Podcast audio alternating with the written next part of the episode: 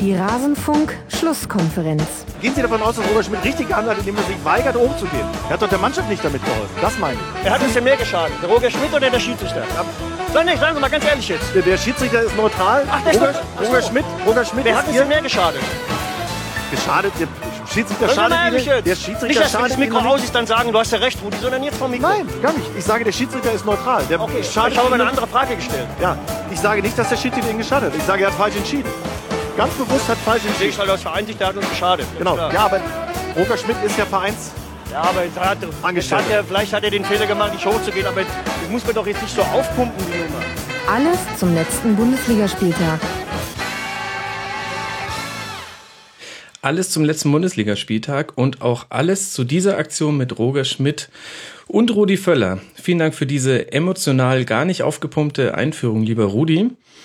Und ich begrüße euch zum Rasenfunk der Ausgabe Nummer 54. Wir reden in der Schlusskonferenz über den Bundesligaspieltag und das ist in diesem Fall der 22. Und ich begrüße am Anfang drei Gäste. Ihr werdet gleich hören, warum. Zum einen bin ich sehr froh, dass er sein Rasenfunk-Debüt gibt. Sascha Westphal, Gründer des hervorragenden Vollraute Mönchengladbach-Podcasts. Hallo Sascha, schön, dass du mit dabei bist. Jetzt werde ich gleich rot. Dankeschön für die Einladung. Du musst nicht rot werden, ihr seid sehr empfehlenswert und ihr seid der einzige trilinguale Podcast, den ich kenne, Ja, so ist es. weil ihr auch eine französische und englische Version habt. Ja, der französische, der das, äh, das ruht gerade so ein bisschen aus diversen Gründen, aber unser Abroad-Format, was jedes Mal, jede Woche quasi so eine Viertelstunde bis maximal halbe Stunde, alles, was so über Gladbach ähm, es zu reden gibt für die Leute, die eben halt nicht deutschsprachig sind und keinen Bock haben auf zwei Stunden Laber-Podcast und sich vielleicht irgendwo in England, USA oder sonst wo auf der Welt befinden, wo man halt gut Englisch versteht. Für die ist dann dieses Abroad-Format und dann gibt's halt wie gesagt, noch unseren normalen, normalen Podcast, Vollrotte-Podcast. Das ist dann so ein ähnliches Format, wie, wie das hier ist. Immer so anderthalb, eine Dreiviertelstunde, circa alle 14 Tage. Ja. Nur mit einem noch größeren Schwerpunkt auf Gladbach, wobei wir natürlich heute dank deiner Anwesenheit auch viel über Gladbach reden wollen. Mhm. Außerdem mit dabei in der Runde, ich glaube erst zum zweiten Mal im Rasenfunk, könnte das überhaupt sein, Kai Pahl von Alles außer Sport.de. Servus Kai. Hm, Moin Moin, mein Name ist Kai Pahl und ich schade mir selbst. ähm, es, es müsste das dritte Mal sein. Ähm, Ach, siehste. wir waren in Hamburg, haben wir doch äh, irgendwie einmal aufgenommen. Ach, einmal in der richtig. Hinrunde und äh, einmal vor einem Jahr ungefähr in Hamburg. Ach schön. Gut, dass du das besser auf dem Schirm hast als ich. Ich erinnere mich, das war die Premiere dieses, dieses Mikrofons, das ich jetzt in diesem Moment immer noch verwende. Und es wurde angeklopft, während wir, während wir aufgenommen haben. Energisch. Weil wir an einem Ort waren, an dem viele tote Bäume begraben werden, mit bunten Bildern darauf. Lassen wir das.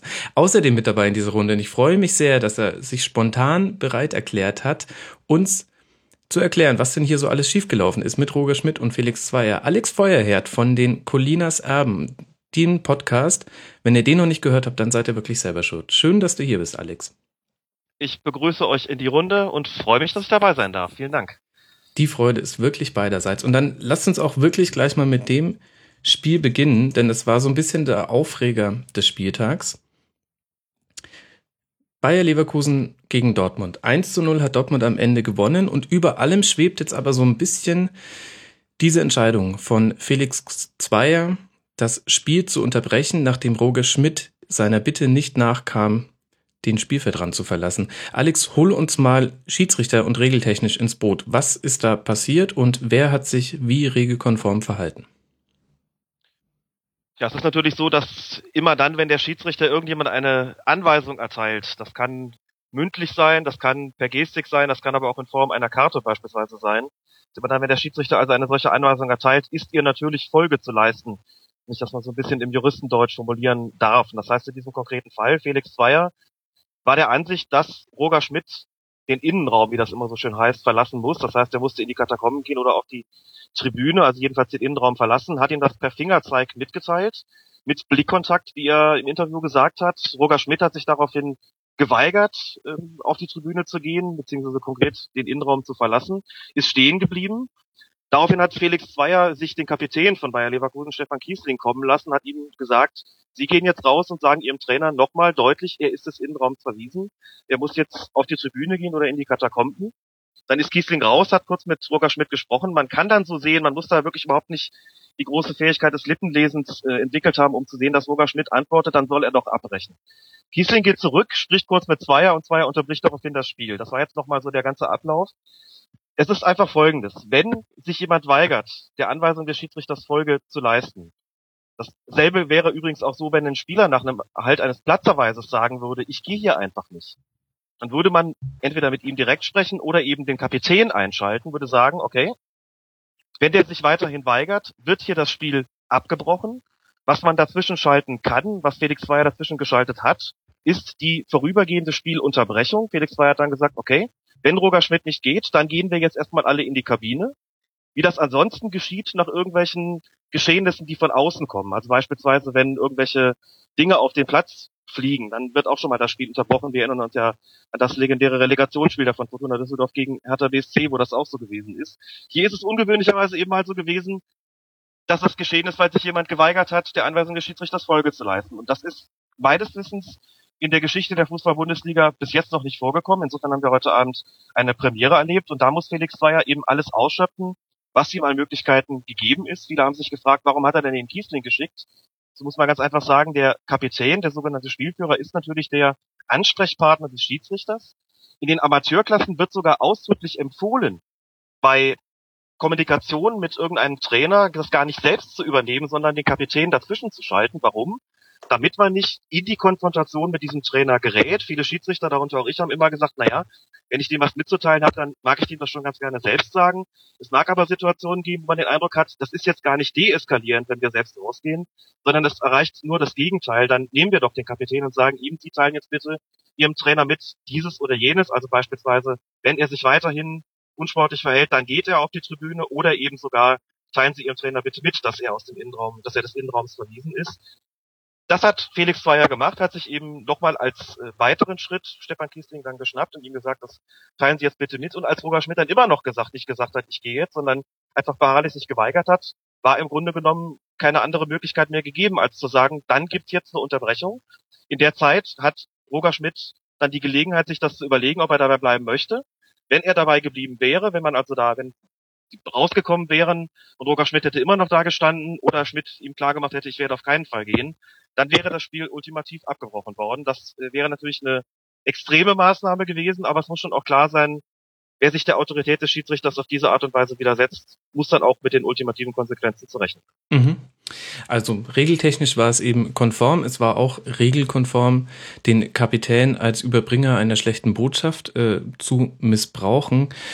Jetzt haben wir ja aber hier auch noch die Nicht-Schiedsrichter-Lehrwart-Sicht auf den Fußball mit vertreten. Sascha, wie fandest du denn, wie Felix Zweier das Ganze gehandhabt hat?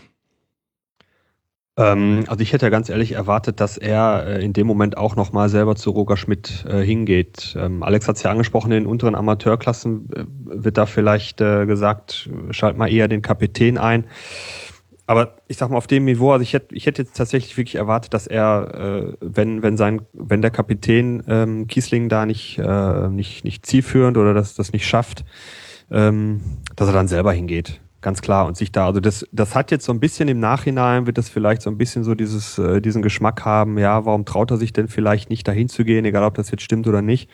Aber das wird oder es könnte in so eine Richtung gehen. Also ich hätte ganz ehrlich erwartet, dass er da selber hingeht. Äh, viele Schiedsrichter machen das ja. Äh, sagt er ihm dann, pass mal auf, Junge, ich habe hier, äh, ich habe hier das Heft in der Hand auf dem Platz, was ich sage, das machst du jetzt und ich schicke dich jetzt weg. Dann hätte er immer noch diese Ultima Ratio der Spielunterbrechung jetzt äh, vielleicht mal wählen können, aber ich hätte es souveräner gefunden, wenn er zu ihm selber hingeht. Und äh, er muss es ihm ja nicht großartig erklären, sondern es reicht ja, wenn er ihm sagt, pass mal auf, du hast dich hier fehlverhalten, so und so ich schicke dich jetzt auf die Tribüne und du gehst jetzt.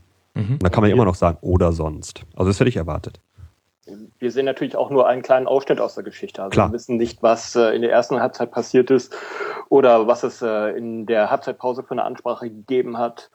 Äh, möglicherweise sehen wir sozusagen nur äh, die letzte Episode äh, von äh, einigen anderen Episoden. Ich glaube, Roger Schmidt ist letztendlich auch das Opfer seines Rufs geworden, den er in den letzten anderthalb Jahren fleißig aufgebaut hat. Mhm. Ich würde ganz gerne zu der Sache noch mal was sagen, weil ich natürlich äh, das, was Sascha gesagt hat, auch vollkommen äh, nachvollziehen kann und Kai das noch äh, notwendigerweise dann ergänzt. Also vielleicht einfach Folgendes dazu. Normalerweise ist es ja auch so, dass die Trainer dann rausgehen und äh, die, die Schiedsrichter rausgehen und die Trainer nochmal ansprechen. Aus meiner Sicht hat sich Roger Schmidt genau diese Möglichkeit im Prinzip selbst genommen. Denn wenn man sich das nochmal anschaut, wird man Folgendes sehen. Es gibt diesen, diesen Wink von innen von Felix Zweier, sie gehen jetzt auf die Tribüne. Dazu muss man auch noch wissen, Kai hat es ja angedeutet, das hat natürlich eine Vorgeschichte. Schmidt ist angezählt gewesen.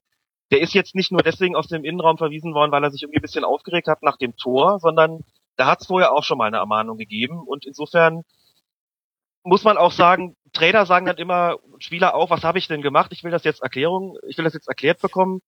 Zunächst mal gibt es kein Anrecht darauf und zum Zweiten, aus meiner wirklich langjährigen Erfahrung als Schiedsrichter muss ich sagen, die wissen schon sehr genau, warum sowas passiert. Aber trotzdem, ich kann es ja verstehen, wenn man sagt, warum spricht man nicht einfach miteinander? Ganz einfach deswegen, weil Roger Schmidt nach dem Erhalt des Tribünenverweises sich hingestellt hat und hat Gesten gemacht, die, aus denen, die man nur auf eine Art interpretieren kann, nämlich Kommen Sie doch mal raus. Kommen Sie her und erklären Sie es mir. Er hat versucht, Felix Zweier wie einen kleinen Schuljungen zu sich zu zitieren. Und ganz ehrlich, das macht kein Schiedsrichter, das darf auch kein Schiedsrichter machen, das ist tatsächlich ein Angriff auf die unmittelbare Autorität des Unparteiischen und dass ein Schiedsrichter dann nicht kommt und wie ein Schuljunge zu dem Trainer geht und dann noch sagt, okay, ich erkläre es Ihnen nochmal. Das kann ich voll und ganz verstehen. Und deswegen liegt für mich der Skandal auch genau in diesem Verhalten und ganz sicher nicht, wie es eben von Seiten von Bayer Leverkusen verkauft worden ist, im überzogenen Verhalten von Felix Zweier. Indem Roger Schmidt diese Gesten gemacht hatten, hatte er sich quasi selbst um die Möglichkeit einer Erklärung gebracht dass Felix Zweier dann da standhaft bleibt und sagt, nein, dann schalte ich nochmal meinen, den Kapitän von Bayer Leverkusen ein, um nochmal drüber zu sprechen. Okay, aber dass er da selbst nicht rausgeht und das tut, was Roger Schmidt von ihm verlangt sozusagen, das kann ich vollkommen nachvollziehen. Das würde auch kein Schiedsrichter tun. Das mhm. sollte man vielleicht auch noch dazu sagen, das wäre einfach auch zu weit gegangen. Jetzt hast du selbst gerade das Wort Skandal in den Mund genommen und gleichzeitig haben wir im besonders langen Intro dieser Ausgabe gehört, dass Rudi Völler gesagt hat, jetzt sollen wir alle da nicht so eine große Welle drum machen. Wie ist es denn jetzt einzuschätzen? Ich habe den Eindruck, es wird auch deswegen so diskutiert, nicht nur weil es die Spielunterbrechung gab, was eben eine, ein Novum in der Geschichte der Bundesliga war, sondern auch weil es so ein bisschen symptomatisch steht für eine Verschärfung des Tons zwischen Trainern und Schiedsrichtern. Siehst du das aus deiner Sicht auch so? Das sehe ich aus meiner Sicht auch so. Das hat auch Peter Gagelmann von sich gegeben im Interview bei Sky. Und den Eindruck muss ich teilen, ehrlich gesagt. Ganz offen, diese bisherige Saison ist auch für die Schiedsrichter nicht immer ideal gelaufen. Wir haben das mal im vorletzten Podcast, glaube ich, auch etwas länger besprochen. Manuel Gräfe hat es im aktuellen Sportstudio gesagt, Herbert Fandl hat es im Kicker gesagt. Wir können mit der Hinrunde nicht zufrieden sein. Jetzt sind wir mittlerweile in der Rückrunde. Man muss feststellen, so richtig rund läuft's auch für die Schiedsrichter immer noch nicht. Gleichzeitig sind natürlich auch einfach wahnsinnig viele Kameras im Stadion, die viel mehr Fehler nachweisen können als früher, aber das will ich jetzt gar nicht vertiefen. Insgesamt ist der Ton in der Vergangenheit, gerade in dieser Spielzeit, sicherlich ein bisschen rauer geworden und hat sich so ein bisschen zugespitzt, auch über die vergangenen Wochen. Und es ist auch in diesem Spiel ja so gewesen, dass schon einiges vorgefallen ist bis zu diesem Tribünenverweis, sodass wir hier quasi so eine Art Kulminationspunkt hatten, wo dann auch ein Schiedsrichter einfach vielleicht mal hingegangen ist und gesagt hat, es reicht jetzt auch allmählich mal. Mhm. Es reicht jetzt, dass sich da auch noch jemand draußen hinstellt und irgendwelche Gesten zu mir macht, so mit dem Motto, komm doch mal her, erklär mir das doch mal.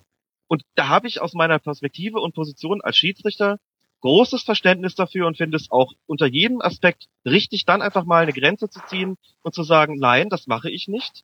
Ich schalte maximal noch euren Kapitän dazwischen, um zu kommunizieren und ansonsten setze ich hier jetzt mal ein Zeichen, eben der das Spiel unterbrochen wird und klar wird, die Schiedsrichter lassen sich nicht alles gefallen. Und sie dürfen sich nicht alles gefallen lassen, auch dann nicht, wenn von ihrer Seite aus das ein oder andere vielleicht nicht rund gelaufen ist. Es ist ja diskutiert worden über die Szene, die zum Tor geführt hat, wo ich sagen muss, das, was da geschehen ist, ist absolute Regelpraxis. Da waren halt 5,80 Meter dazwischen. Das passiert im Spiel etliche Male. Jetzt ist halt mein Tor gefallen. Normalerweise kräht kein Hahn danach.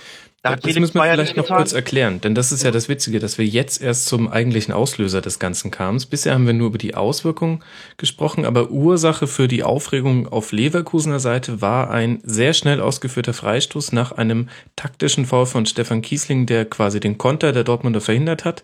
Die Spielfortführung wurde Ähm, Sky hat es nachgemessen. 5,80 Meter entfernt vom Foul ähm, wahrgenommen, allerdings glaube ich gar nicht so weit entfernt von der Position des Balls im Moment des Fouls. Und ähm, dadurch, dass der Freistoß so schnell ausgeführt wurde und letztlich dadurch der Konter tatsächlich dann doch zu Ende gespielt werden konnte, fiel eben das Spiel entscheidend 1 zu 0. Und darüber hat sich Roger Schmidt unter anderem echauffiert. Gib uns mal kurz eine Einschätzung dazu. Du sagst, es ist vollkommen regelkonform. Naja, was das regelkonform? Man muss ja auch hier natürlich sagen, wenn man das ganz streng nimmt, dann muss man natürlich sagen, bei Vergehen nach Regel 12 verbotenes Spiel und unsportliches Betragen, sprich bei Fouls, muss es den Freistoß an der Stelle geben, wo das Foul passiert ist. Und das war natürlich 5,80 Meter hinter dem Ort, wo der Freistoß letztlich ausgeführt worden ist. Es gibt aber rein regelpraktisch gesehen die Anweisung an die Schiedsrichter, seid nicht päpstlicher als der Papst. Das heißt, es ist normalerweise wahnsinnig nervtötend, wenn die Schiedsrichter hingehen und gerade bei Freistößen in der eigenen Hälfte zu genau sind. Also wirklich sagen, und jetzt noch einen Meter zurück und noch einen halben Meter vielleicht, und dann sagen alle Schiedsrichter. Muss das wirklich sein? So ist das normalerweise. Und in diesem konkreten Fall ist es so gewesen, ach so, vielleicht sollte ich noch dazu sagen, je näher man dann dem gegnerischen Tor kommt, desto genauer wird man natürlich auch bei der Tatortfestlegung. Wenn ein Foul 18 Meter vor dem Tor stattgefunden hat, wird der Schiedsrichter schon sehr genau auf diesen Ort bestehen. Das ist vollkommen klar. Bei der eigenen Hälfte sagt man, da kommt es auf ein paar Meter mehr oder weniger nicht an. Das ist nicht klar definiert. Da hat nie jemand gesagt, drei Meter sind okay oder acht Meter. Bei fünf Meter achtzig kann man sagen, das ist eigentlich Usus. Da sagt normalerweise keiner was bei einer schnellen Spielfortsetzung. Das ist eigentlich okay, auch wenn es nicht exakt an dieser Position gewesen ist. Muss man noch dazu sagen, wenn man sich die Situation nochmal anschaut. Dortmund war, du hast es schon gesagt, im Kontern begriffen. Dann passiert das Foulspiel. Idealerweise hätte Felix Zweier hier sogar auf Vorteil entscheiden sollen.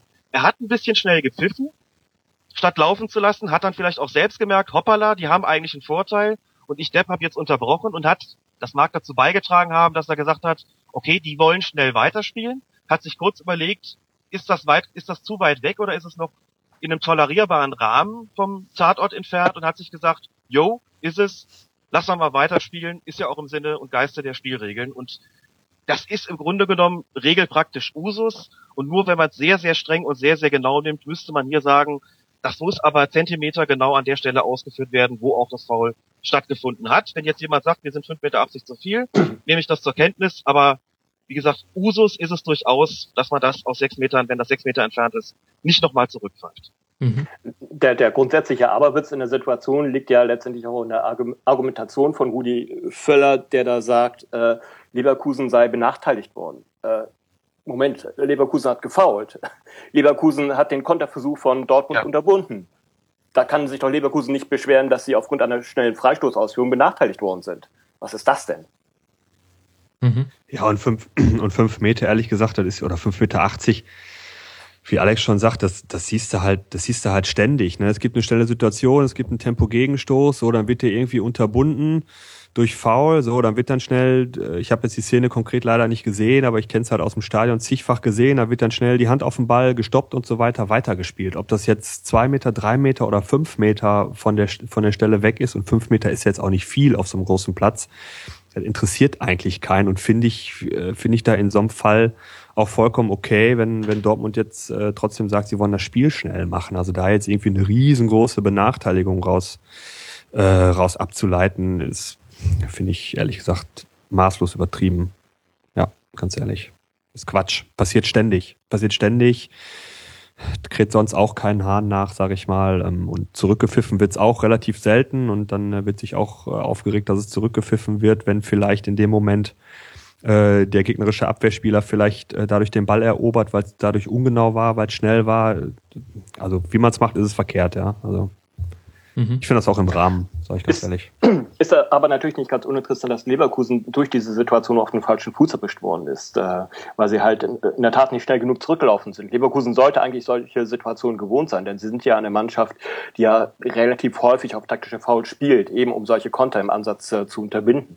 Und ja, jetzt äh, hat sie einmal erwischt, jetzt, dass sie einmal gepennt haben. Mhm. Passiert.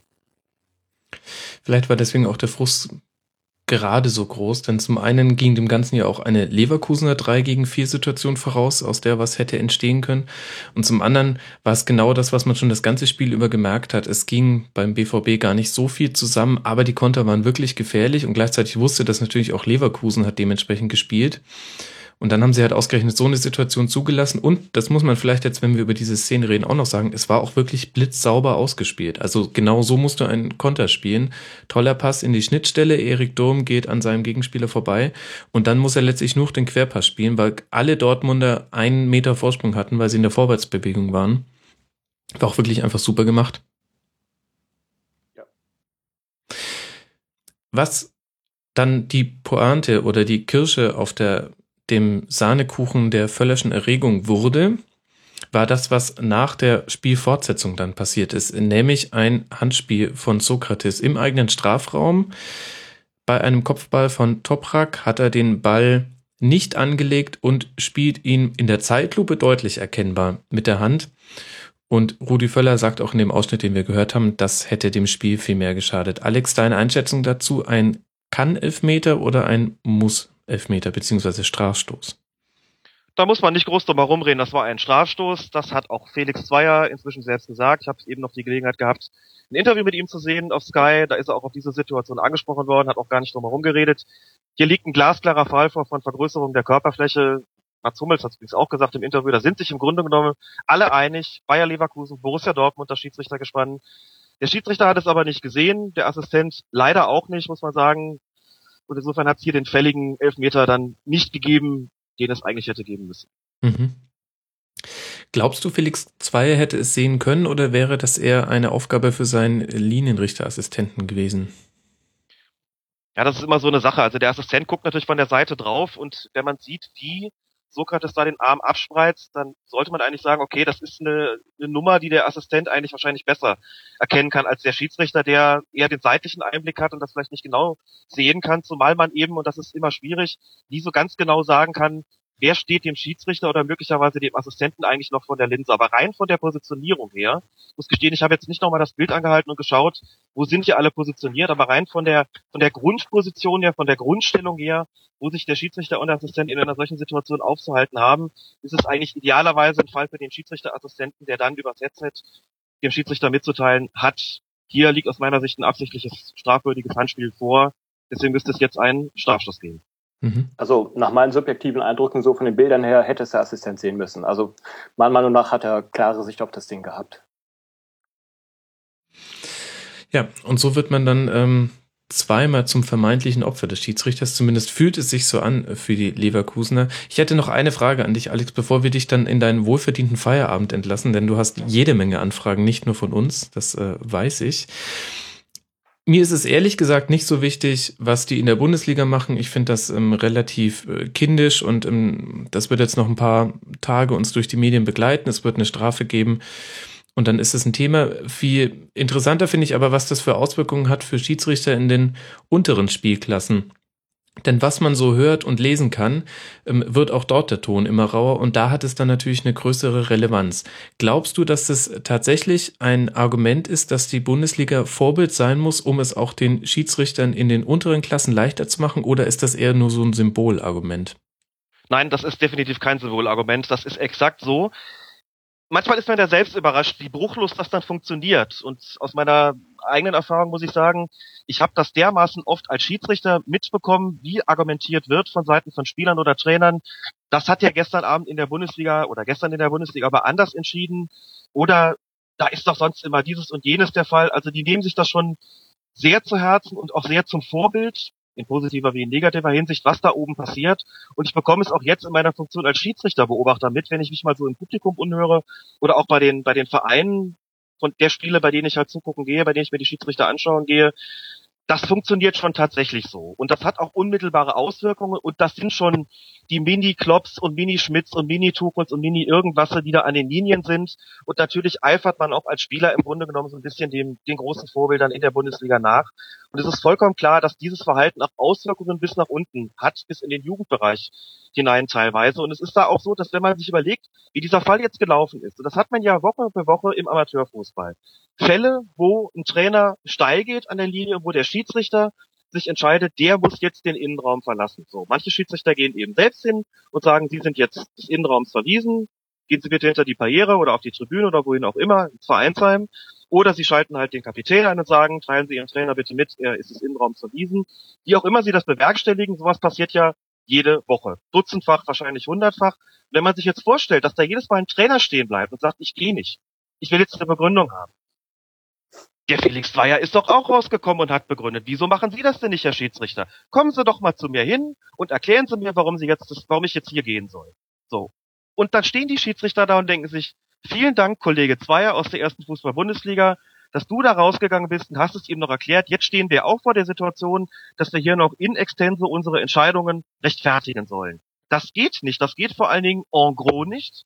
Und deswegen hat sich Felix Zweier, das muss ich wirklich sagen, in dieser Situation nicht nur anweisungsgemäß verhalten, sondern aus meiner persönlichen Sicht, gerade mit Blick auf den Amateurfußball, auch sinnvoll und richtig verhalten. Denn darf man wirklich sagen, weil es Auswirkungen hat, hätte es in jeder Form auch Auswirkungen, wenn er sich da anders verhalten hätte. Und so wie es jetzt gelaufen ist, wird es das auch haben. Weil jetzt die Trainer im Amateurfußball wissen, wenn wir da stehen bleiben, wenn wir uns weigern zu gehen, dann müssen wir damit rechnen, dass der Schiedsrichter das Spiel unterbricht oder sogar abbricht. Und das, dieses Zeichen ist heute Abend gesetzt worden. Und damit sind natürlich auch die Kollegen im Amateurfußball, wie Björn Engholm sagen würde, ein Stück weit entlastet worden. Und ganz ehrlich, das finde ich gut.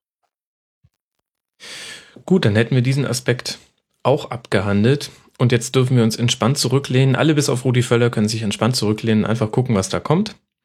Und auch ähm, selbst Roger Schmidt ist ja inzwischen einsichtig und ähm, bei ihm hat sich das Adrenalin schon abgebaut und beim Rudi wahrscheinlich irgendwann in Q2 oder Q3 2016 dann auch. Alex, ähm, Vielen, vielen Dank, dass du dir spontan Zeit genommen hast, hier an dieser Runde teilzunehmen. Ich kann nur jedem raten, hört den hervorragenden Podcast Colinas Erben. Ihr werdet einen Blick auf Schiedsrichter und auch ein Wissen über Schiedsrichter und Regeln bekommen. Ähm, das hättet ihr euch nie träumen lassen. Ähm, ist ein bisschen schade, weil man da ein bisschen weniger poltern kann, weil man viele Dinge eher versteht. Aber es gehört zu einem sachlichen Bild auf den Fußball mit dazu. Also hört Colinas Erben mit Alex Feuerherd und Klaas Rehse. Alex, vielen, vielen Dank dir. Ich habe zu danken, danke auch für die Lorbeeren. Ich werde ganz rot, geht's mir wie Sascha ganz am Anfang.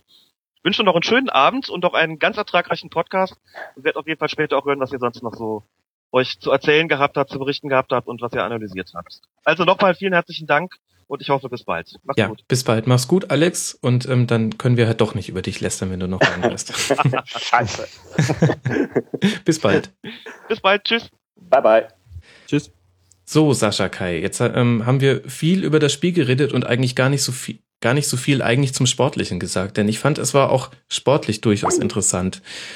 Dortmund nicht so offensiv stark, wie man es erwartet hätte. Sie haben glaube ich, darauf reagiert, dass ähm, Leverkusen mit dem Ball gerade etwas weniger gefährlich ist, als wenn man gegen den Ball arbeiten kann. Interessant fand ich vor allem Kai die Dreierkette bei Ballbesitz Dortmunds mit äh, Hummels, Bender und Sokrates, mit Hummels auf der linken Seite. Habe ich so noch nicht gesehen, ehrlich gesagt. Außer ich habe noch nicht aufgepasst. Hat aber ganz gut funktioniert eigentlich im Spielaufbau. Nein, hm, ist ja eigentlich ähm, ein Ding, was man sehr häufig in der Bundesliga sieht im Spielaufbau, dass äh, die beiden Innenverteidiger weiter auseinanderrücken und sich äh, ein Sechser nach hinten fallen lässt, äh, um den Spielaufbau äh, zu starten. Ähm, hier ist es, was mir in dieser Situation aufgefallen ist, ist, dass Durm extrem weit äh, nach vorne gegangen ist. Mhm. Ähm, das war ja schon sehr extrem. Ähm, das ist mir dann in der Tat äh, als Besonderheit äh, speziell dieses Dortmunder System auf äh, aufgefallen.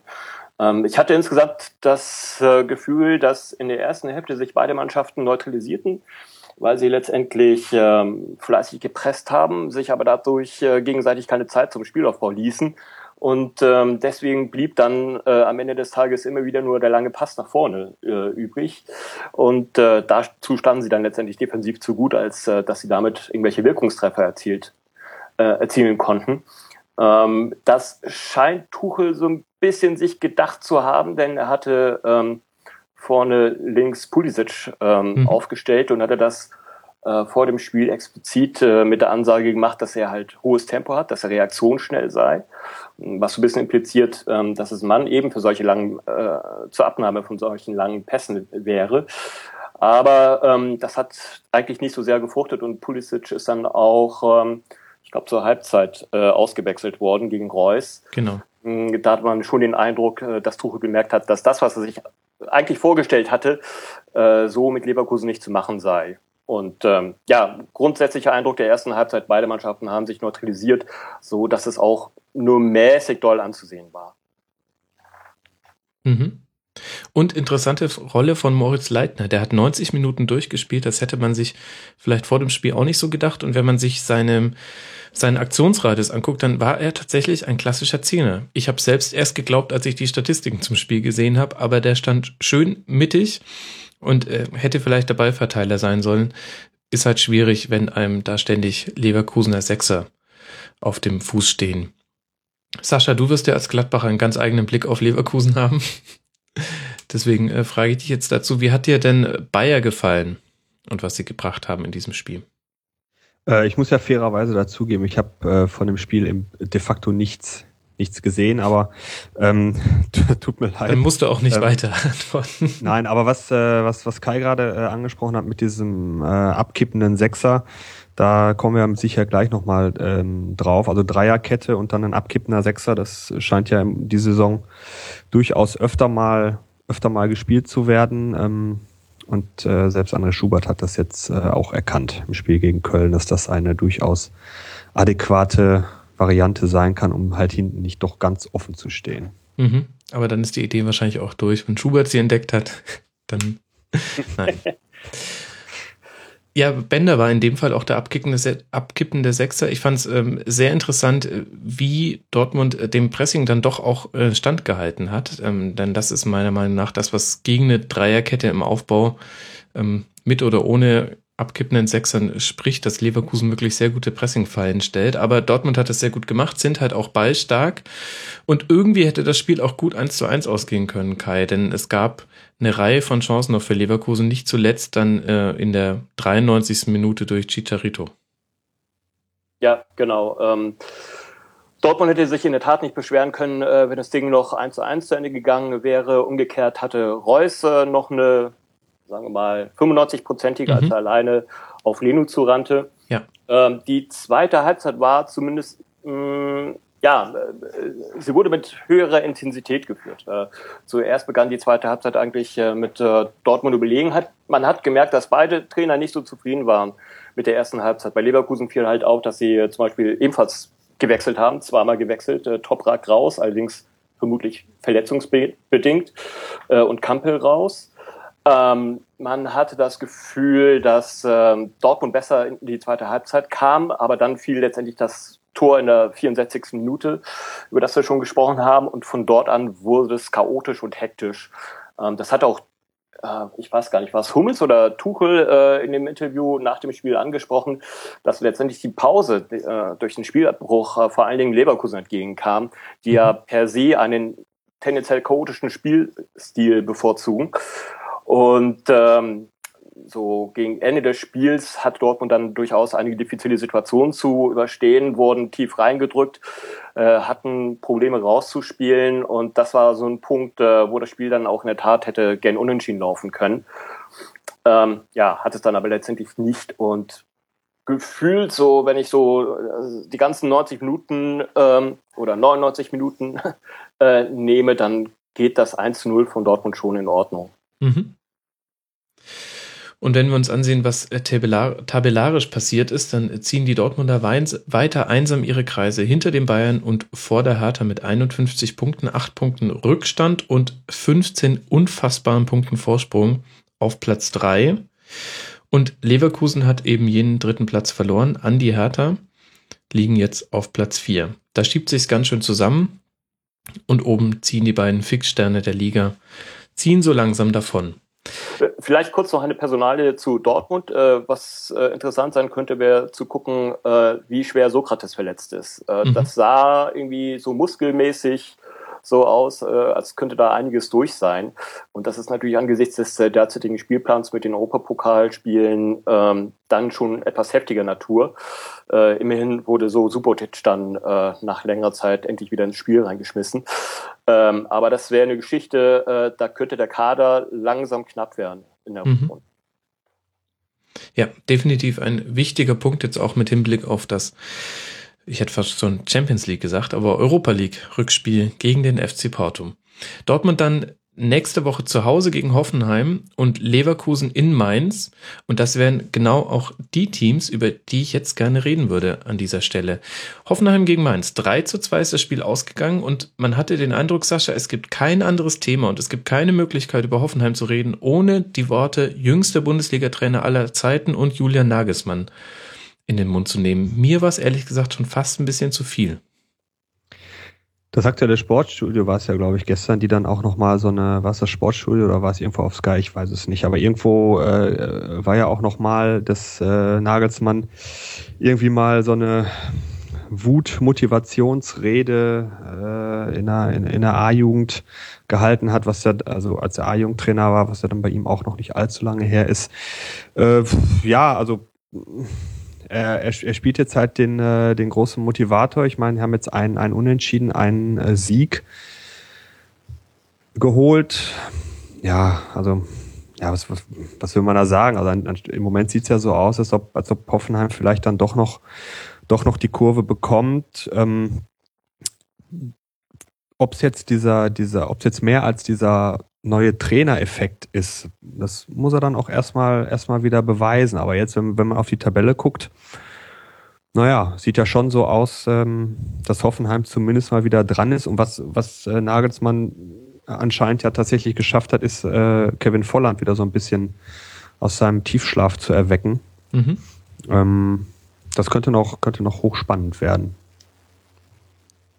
Kai, hast du was unter Nagelsmann erkannt, was sich verändert hat bei Hoffenheim? Mich erinnert die Situation ähm, an den äh, Wechsel auf Gistol. Ich weiß gar nicht, wen Gistol abgelöst hat. War das Bubble oder war das Kurz? Ähm, da fand ich auch interessant, dass innerhalb relativ kurzer Zeit ähm, so ein kompletter Stilwandel eingeführt worden ist. Auch Gistol hatte seinerzeit nur zwei, drei Tage äh, Zeit äh, vor seinem ersten Spiel. Auch Gistol hat äh, einige junge Spieler äh, einfach so ins äh, Feuer geworfen. Bei ihm war es Süle. Bei Nagelsmann ist es jetzt äh, Ochs, der hervorragend auf linken Seite gespielt hat. Und ähm, das ist kein Vergleich mehr mit dem, was äh, Stevens gespielt hat. Äh, das ist mhm. ein komplett anderes Tempo, das ist wirklich offensiv orientiert. Und speziell in der Partie gegen Mainz hat man Mainz so ein bisschen mit den eigenen Waffen geschlagen, indem man defensiv gut stand, äh, Mainz keine Anspielstation für den Spielaufbau angeboten hat äh, und äh, Mainz auch zu viel, sehr vielen Unforced Error äh, geführt hat. Ähm, was dann letztendlich das Spiel entschieden hat, war, dass man auf den über die Außen äh, sehr viel stärker gewesen ist als Mainz und äh, zwei Tore waren sind letztendlich dadurch entstanden, dass man Mainz äh, auf den Außenpositionen überlaufen konnte. Mhm. Also das fühlt sich auch von der ganzen Körpersprache äh, fühlt sich das schon nach einer massiven Ver Verbesserung an. Und ähm, wenn man dagegen hält, wie Frankfurt und wie Werder aufgetreten sind, die in den Plätzen ja noch davor sind, mit zwei beziehungsweise vier Punkten davor, ähm, dann fühlt sich das schon so an, als äh, hätte Hoffenheim jetzt den Blinker äh, eingeschaltet und äh, würde sich gen Überholspur bewegen. Mhm.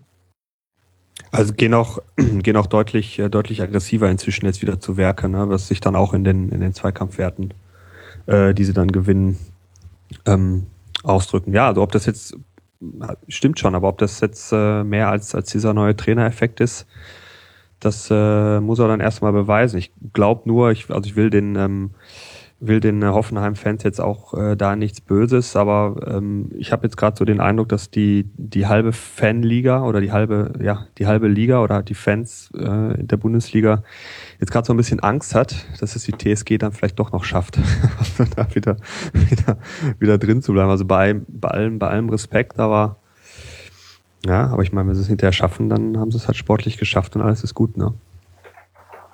Also es hat definitiv auch Gefahren, die Art und Weise, wie jetzt gespielt wird, wenn man sich anguckt, ähm, dass die Sechser-Position, also die rücken wahnsinnig weit nach vorne. Damit schaffen sie natürlich eine Überzahl in Tornähe des ähm, Gegners, aber es gibt halt auch einen Bereich hinter so einer ersten Pressingwelle. Wenn du den überspielt hast, dann hast du auch wirklich gute Möglichkeiten. Hat man auch bei den Toren gesehen. Ähm, beim 1-0 von Cordoba hat ein Pass gereicht und dann macht das auch wunderbar.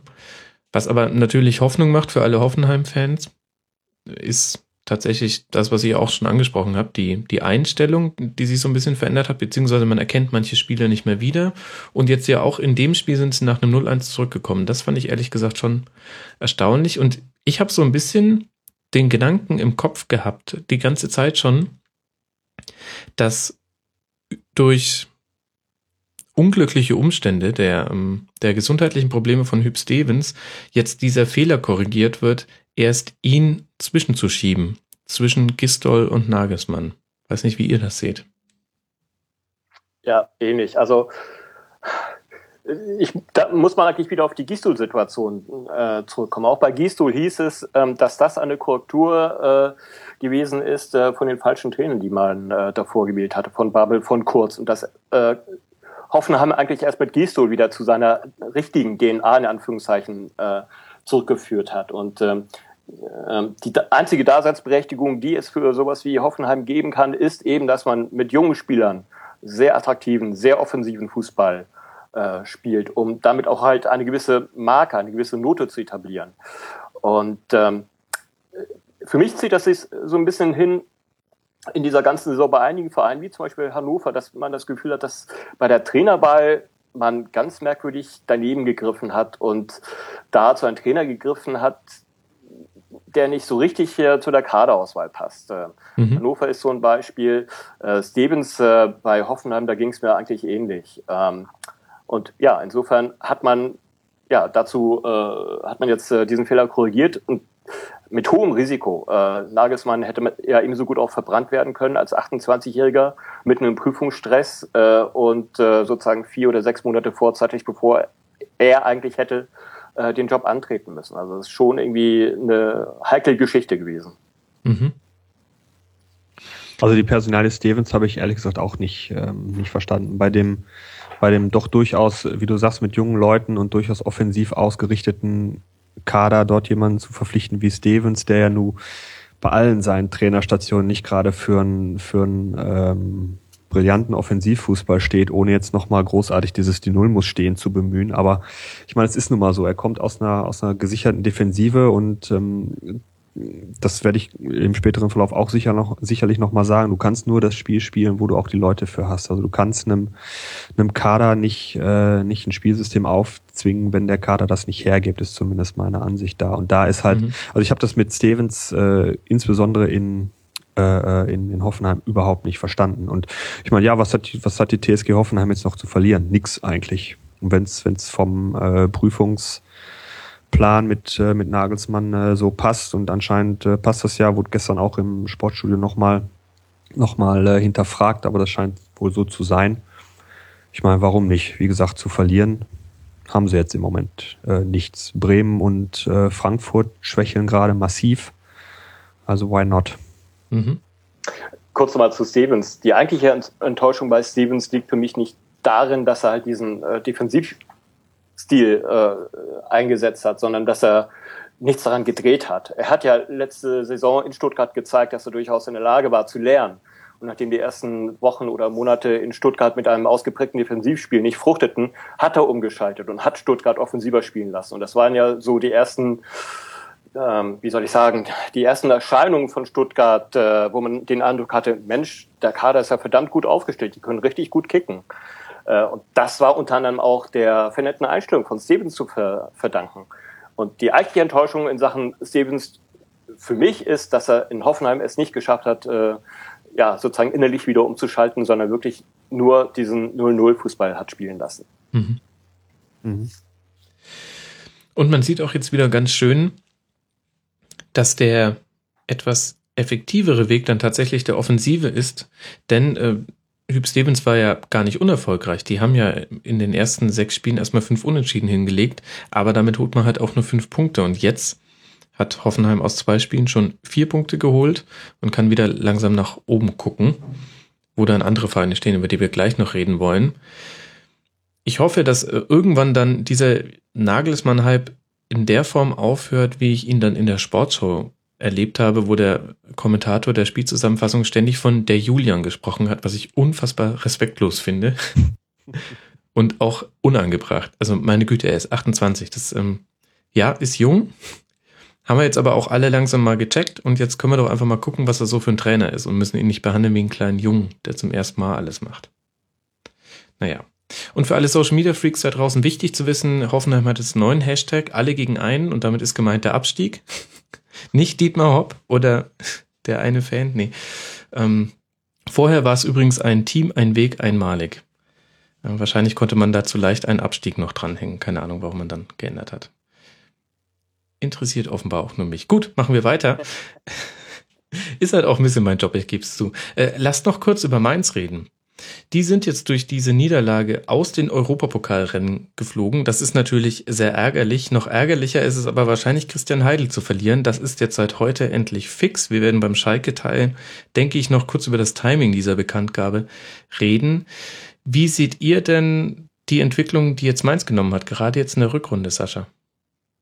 Ähm, überraschend. Also ich habe ähm, ich habe mir das Spiel ähm, bei den Nachbarn angeschaut, als sie letzte Woche gegen äh, gegen Schalke gespielt und ähm, gewonnen haben. Und ähm, ich habe mich in erster Linie natürlich mal ähm, gefreut äh, über die Niederlage von Schalke. Erstens, weil ähm, das wissen vielleicht einige Hörer nicht. Also ich bin hier mitten im Ruhrpott in Bottrop. Ich bin hier nur von Schalkern umgeben. Schalke ist jetzt seit seit ein paar Jahren natürlich auch ähm, oder wir sind Konkurrent für Schalke, wenn es um Europapokalplätze geht und eine gewisse Rivalität ist natürlich dann aus meiner lokalen Position heraus natürlich immer immer gegeben. Ich habe auch einen relativ guten Track Record. Ähm, also immer, wenn ich mit den Kollegen zusammen Schalke gucke, gewinnt Schalke nicht in dieser Saison. War auch da so. Deswegen habe ich mich im ersten Moment gefreut und dann habe ich mir gedacht, boah, was? 33 Punkte? Wie, wie ging das denn jetzt? Also Mainz hat sich, hat sich mit einem, äh, hat, hat sich unheimlich, heimlich still und leise, will ich fast sagen, an diese an diese Europapokalplätze rangetastet. Ich meine, jetzt sind sie siebter mit 33 Punkten. Das ist alles da so eng. Mhm. Äh, ein Sieg und, und, und, und die sind halt wieder dran. Und die spielen halt trotzdem einen guten, einen guten Fußball. Ich meine, die haben sich jetzt von, äh, von Hoffenheim drei Stück einschenken lassen, ja, aber ähm, schlecht ist das, ist das trotzdem nicht, was sie da spielen. Also es ist schon, äh, schon sehr gut. Also auch schnell, schneller Offensivfußball kann man gar nicht, kann man gar nicht meckern. Kai, hast du dem noch was hinzuzufügen? Eigentlich nicht. Also für mich gehören sie eigentlich auch zu den vier, fünf Anwärtern, äh, die um die Plätze ja, drei und vier spielen. Sieht derzeit halt einfach in dieser Tabellenregion relativ inkonstant aus. Äh, mhm. Und den Mainzern traue ich da ohne weiteres einen äh, Lauf zu, mit dem sie, so merkwürdig es sich vielleicht lesen mag, aber äh, zur Champions League springen können. Es sind nur noch drei Punkte bis Platz drei. Das ist sehr krass. Also muss man sich einfach mal bildlich vorstellen. Die vier Champions League-Teilnehmer der Bundesliga könnten nächste Saison heißen Bayern München, Borussia Dortmund, Hertha BSC Berlin und Mainz 05. Spannend. Mensch, das wäre eigentlich der Triumph für Herbert Bruchhagen, wenn jetzt ausgerechnet seine, seine Eintracht so schlecht in diesem Jahr. Aber gut. Ich finde bei Mainz noch interessant, ähm, welche Rolle jetzt auch Samperio eingenommen hat oder Jairo, wie immer ihr wollt, ähm, während es in der Hinrunde ja noch Mali und Mutu war. Und wenn die beiden einen guten Tag hatten und nicht so viele Gegenspieler auf den Füßen, dann konnte man mit einem Sieg rechnen und an einem schlechten Tag ging auch nicht viel. Habe ich jetzt den Eindruck, das hat sich in der Rückrunde etwas verlagert, sehr zugunsten des gesamten Vereins. Das ist ein bisschen schwieriger jetzt auch für die Gegner geworden. Gut. Mainz jetzt dann gegen Leverkusen, das heißt, ähm, äh, Leverkusen und Dortmund sind gleichzeitig auch die Gegner von Hoffenheim und Mainz am nächsten Wochenende.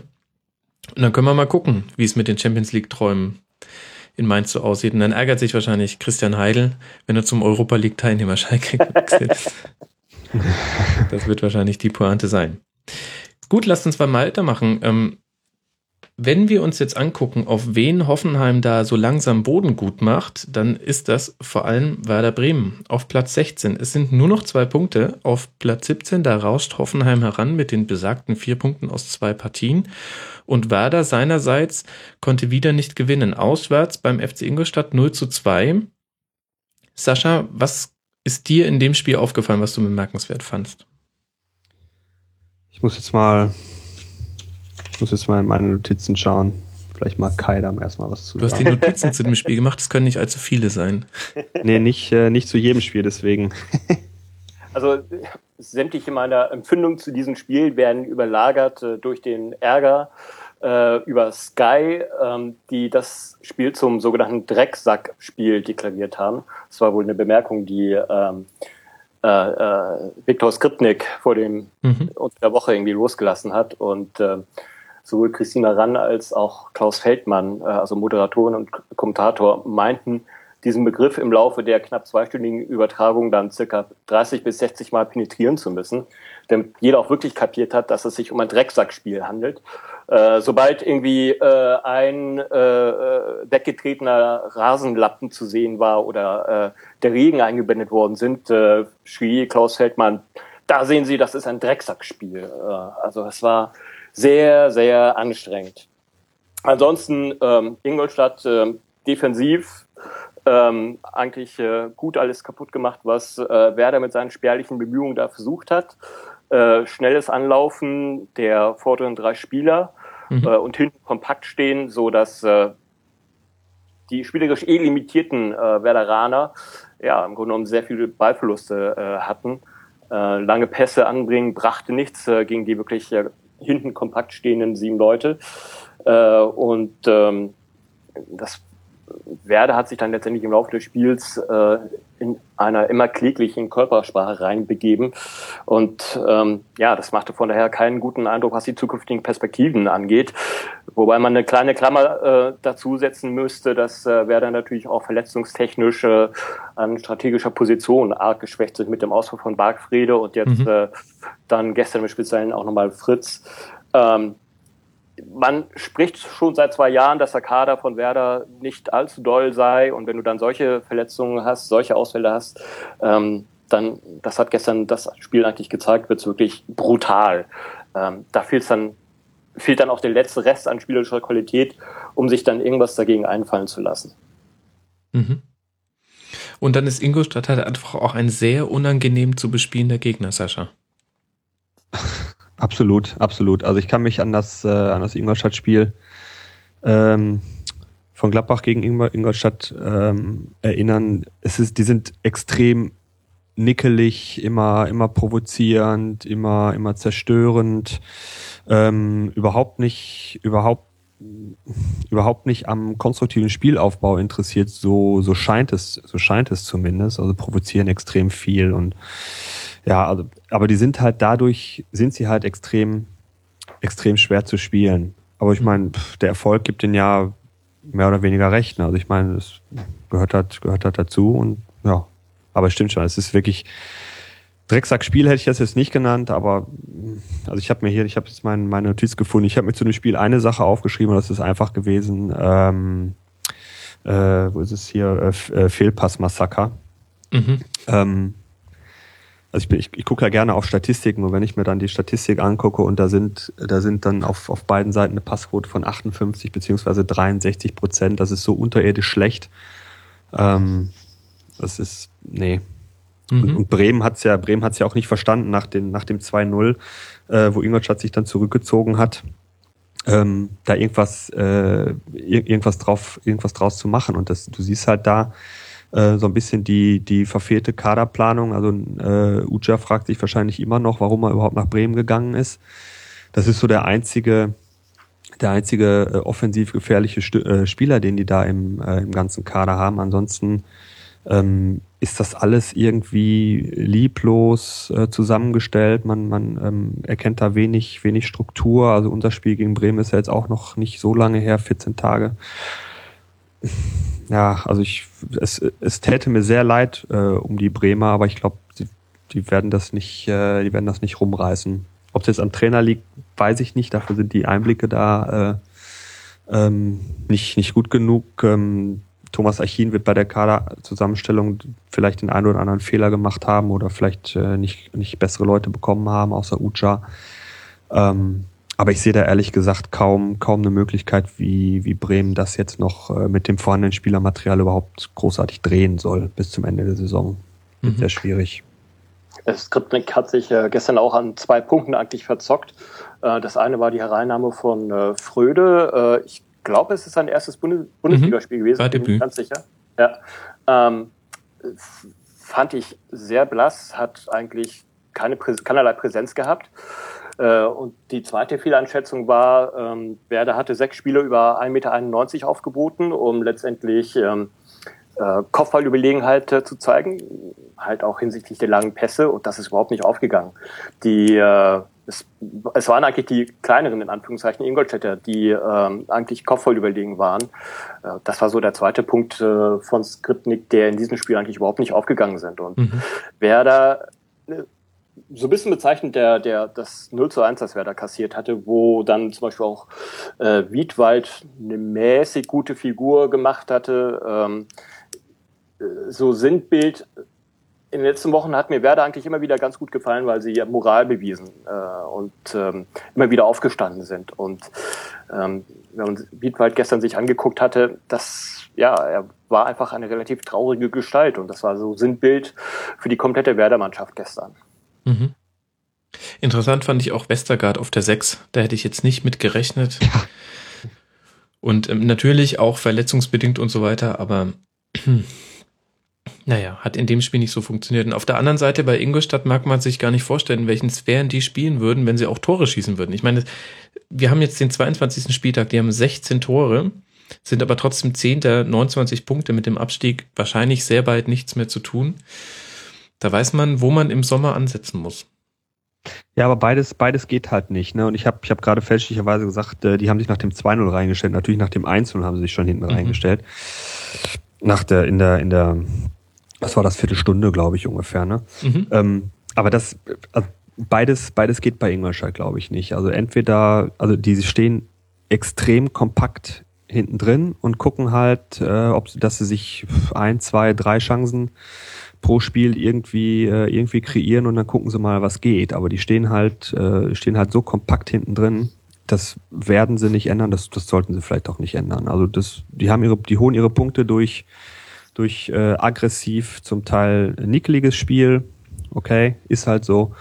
Ähm, aber das ist, ist durchaus legitim äh, bis zu einem gewissen Punkt und der Erfolg, sagen wir mal, der, der, der gibt ihnen da recht. Das ist nicht der schönste Fußball, den sie spielen, aber ich meine, hey, das ist ein Aufsteiger. Was sollen sie anderes machen? Also Hurra-Fußball hätte ich jetzt auch äh, vor der Saison nicht von Ingolstadt erwartet. Mhm. Müssen halt sehen, wo sie bleiben. Und zum Thema Nicklichkeit, weil du es jetzt schon ein zweites Mal erwähnt hast, also zumindest in diesem mhm. Spiel sind sie wesentlich öfter gefault worden, als sie gefault haben. Ja, ich erwähne ja, ja, das, ja. weil es auch an anderer Stelle hin und wieder mal gesagt wurde. Vielleicht ein bisschen liegen geblieben gegen Ende hin des Spiels. Ganz vorsichtig ausgedrückt, wenn ich an Kohn denke, meine Herren. Ja, ich wollte mich nicht angreifbar machen. Du kennst mich, ich bin da der Anti-Völler. Lieber zu diplomatisch, der Kofi Annan der Podcast-Szene.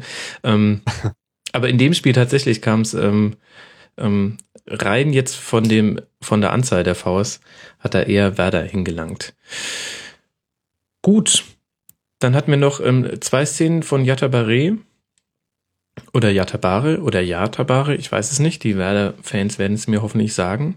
Ähm, und zwar auf der einen Seite hatten wir einen nicht gegebenen Elfmeter gegen Uja und dann quasi fast im Gegenstoß zumindest gefühlt, hat dann eben besagter Yatabare, der von Piräus kam und im rechten Mittelfeld debütiert hat, einen Elfmeter verursacht. Fandet ihr die Entscheidung so richtig, auf der einen Seite auf Einfädeln und Schwalbe zu entscheiden und auf der anderen Seite für Elfmeter? Mach du.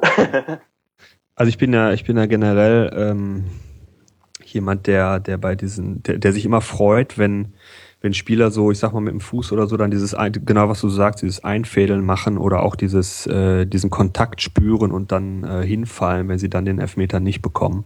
Mhm. Deswegen, äh, ja, das finde ich schon ganz gut.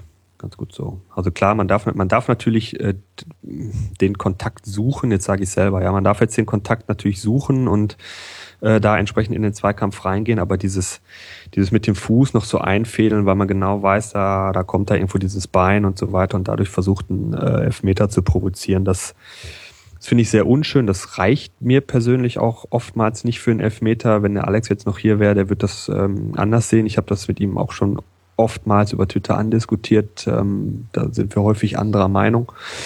Aber ähm, deswegen finde ich das vollkommen okay, sowas, sowas dann nicht zu pfeifen habe ich persönlich kein Problem damit, aber das ist halt äh, nicht aus Regelkunde, sondern aus, äh, aus der Fanseele springt mhm. das so ein bisschen.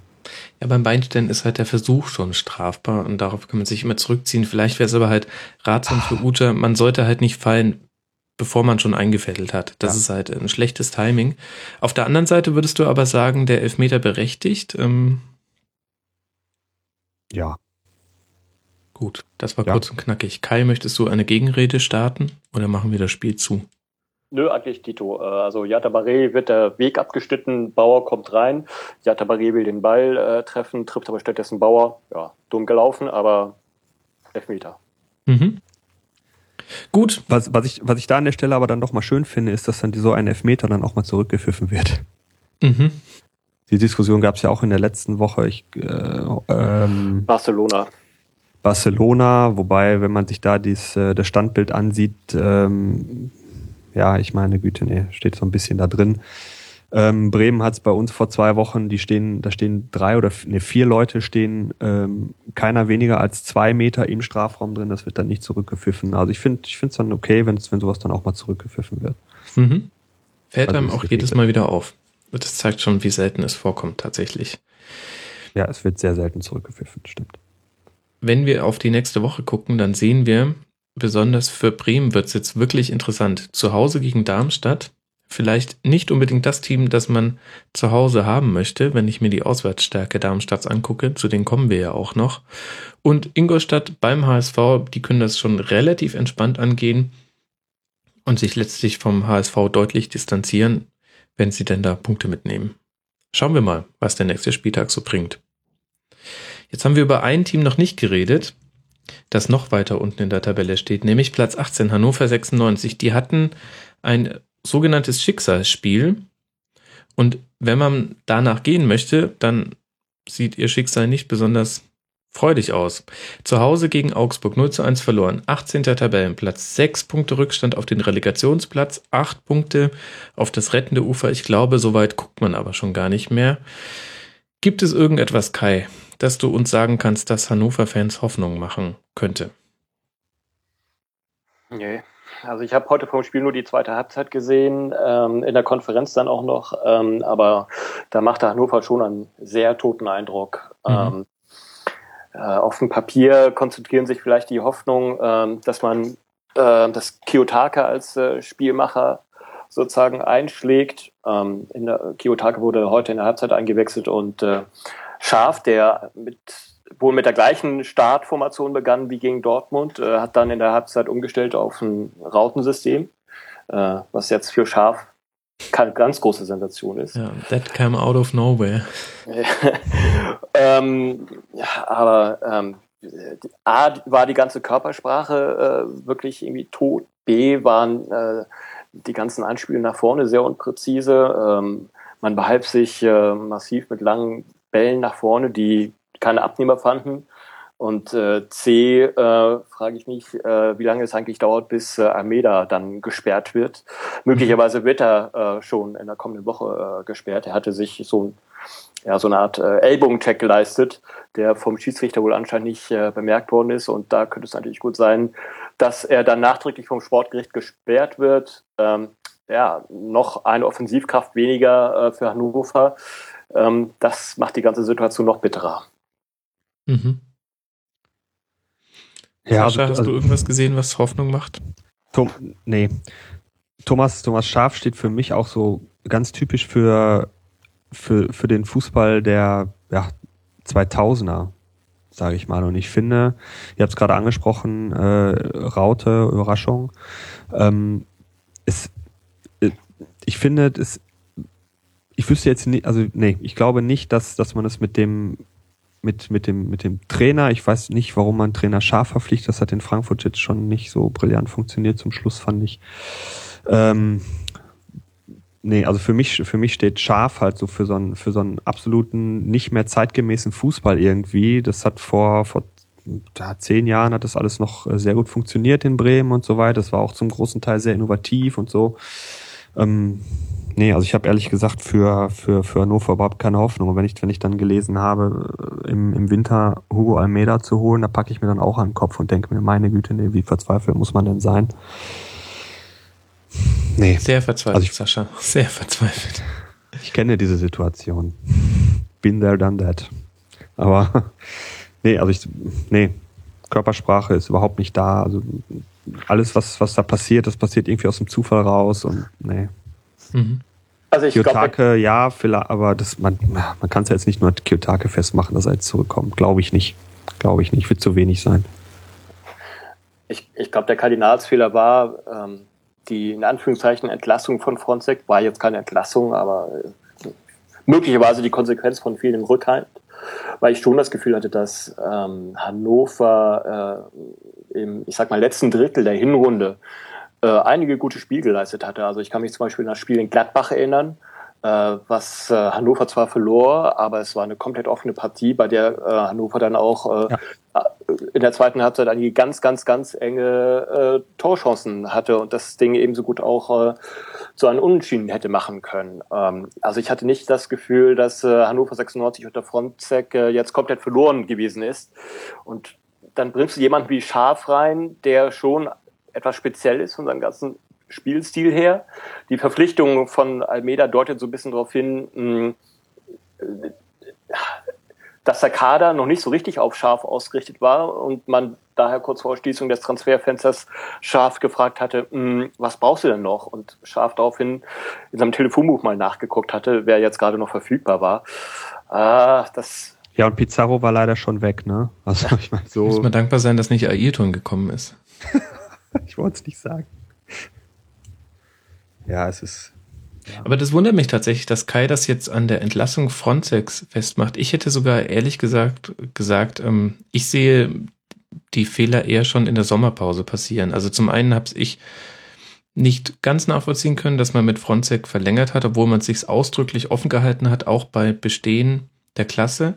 Und dann muss ich mir halt nur die Transferbilanz angucken und ich sehe, gegangen sind Stindel, Bittenkur und Roselu gekommen sind Sorg, Erdinch, Klaus, Uffe Beck und Yamaguchi, Fossum, Wolf. Davon hat kein einziger auch nur annähernd eingeschlagen. Und das kann natürlich Pech sein, kann aber halt auch sein, dass man nicht die richtigen Leute geholt hat in der Masse. Und dann wird's halt eng, wenn dir dann noch ein Kiyotake ausfällt und du vorne dein Heil in Almeida suchst. Also ehrlich gesagt, ich finde, gar nicht, dass man an Frontsec hätte festhalten müssen, denn das war damals auch ein ständiges Auf und Ab. Also das war ja fern jeder Konstanz und auch man hat kein wirkliches System erkannt. Aber im Sommer hat Hannover in dieser Transferperiode meiner Meinung nach richtig daneben gelangt und kriegen jetzt die bitterste Quittung dafür, die man kriegen kann. Ich bin mir nicht sicher, ob es wirklich äh, an der Kaderfrage äh, zu klären ist, denn was wir halt nicht beurteilen können, ist, was, ein, was dieser Kader mit einem guten Trainer machen, äh, was da entstehen könnte. Ich nenne mhm. als Beispiel jetzt einfach mal Darmstadt und Ingolstadt. Äh, wer von uns hätte jetzt wirklich äh, die Traute zu sagen, äh, der Hannover-Kader ist wirklich substanziell schlechter als der von Darmstadt oder der von Ingolstadt? Würde ich mir nicht zutrauen. Darmstadt und Ingolstadt sind besser trainiert, mhm. ja. Aber das wirklich, das Personal substanziell schlechter von Hannover 96 substanziell schlechter ist äh, als eben Ingolstadt, Darmstadt oder von mir aus auch Werder Bremen, mh, hm, weiß nicht. Ja, gut. Nee, aber, also, aber Darmstadt und Ingolstadt sind halt, ähm, sind halt taktisch und in der Spielausrichtung wesentlich besser eingestellt. Ja. Muss man ganz einfach so sagen. Da passt halt aber auch das ist schon, das, da, da, da, passt, da, genau, da passt's halt, genau. Ja. Ja, aber dann ist es halt in der Tat nicht, ich sag mal, an den einzelnen individuellen Qualitäten äh, von einigen Spielern in, im Kader selber ab, äh, abzulesen, sondern ja, dann haben sie wirklich das Problem, dass sie einerseits einen Kader haben und andererseits einen Trainer und dann passt es nicht zusammen. Und ich habe das Gefühl, dass wirklich dieses Delta unter Schaf noch größer geworden ist. Mhm. Sehr schön formuliert. Und ähm, an alle, die jetzt sagen, hey, wir haben erst den 22. Spieltag, da geht ja rein theoretisch noch was. Ähm, es deutet wirklich nichts darauf hin. Jetzt acht Niederlagen in Folge, das muss man sich auf der Zunge zergehen lassen. Wenn man noch weiter zurückgeht, aus den letzten elf Spielen zehn Niederlagen. Es gab nur, der letzte Sieg ist aus dem November. Zwar zugegeben ein 4 zu 0 gegen Ingolstadt, das war aber auch von Ingolstädter Seite ein ziemliches Freakspiel.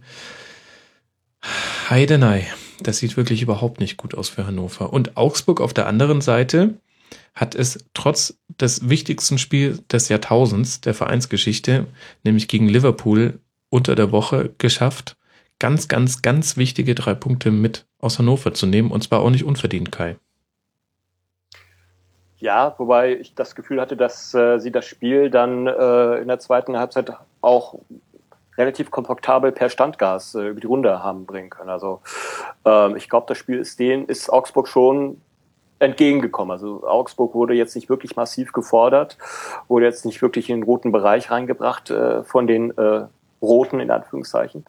Ähm, äh, von daher Augsburg kann mit diesem Spiel wirklich in sämtlichen Belangen äh, zufrieden sein. Man hat äh, mit einigen äh, Auswechslungen, äh, mit, einigen, mit einer durchgewechselten Startelfen drei Punkte geholt, äh, ohne sich jetzt wirklich ver, äh, verausgabt zu haben.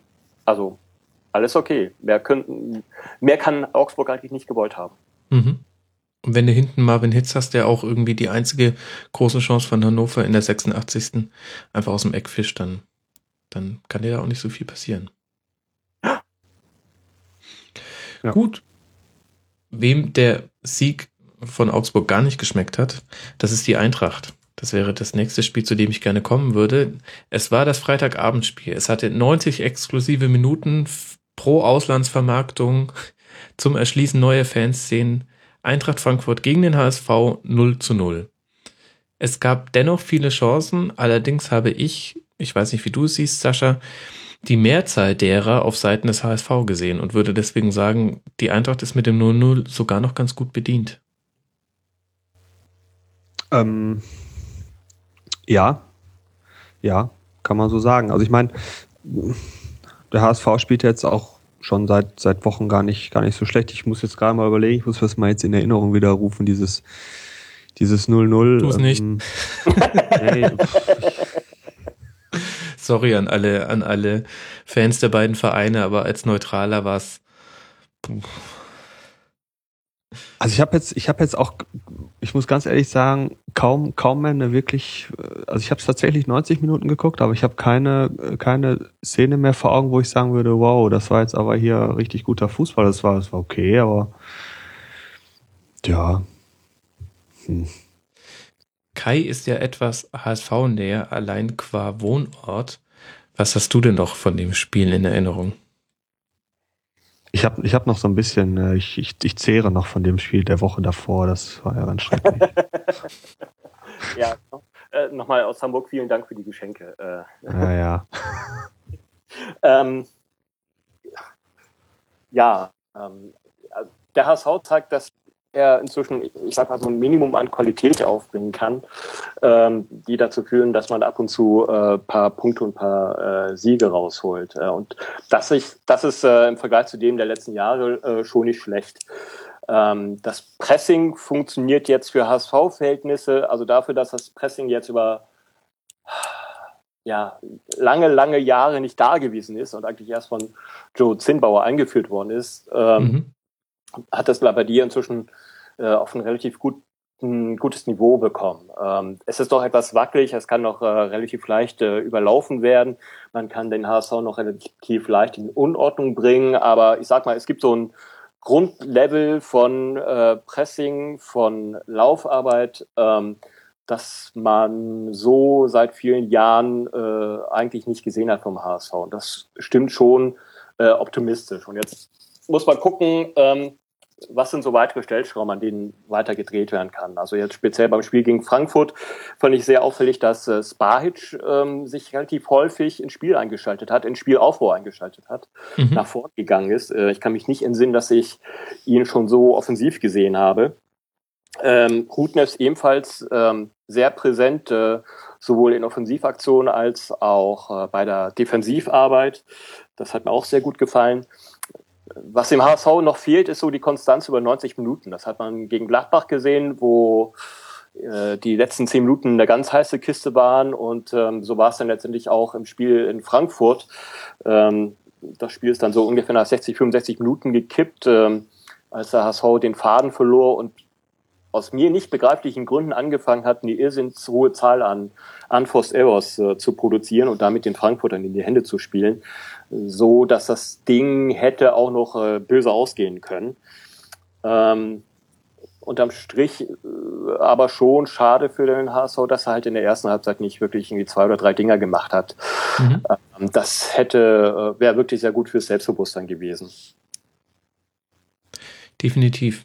Und auch für uns als neutrale Zuschauer wäre da ein bisschen was los gewesen. Ähm, der HSV tatsächlich in der ersten Halbzeit, da hätte man im Prinzip den Deckel auf dieses Spiel schon machen können. Eintracht sehr, sehr behäbig aus äh, der Kabine zum Anpfiff gelaufen.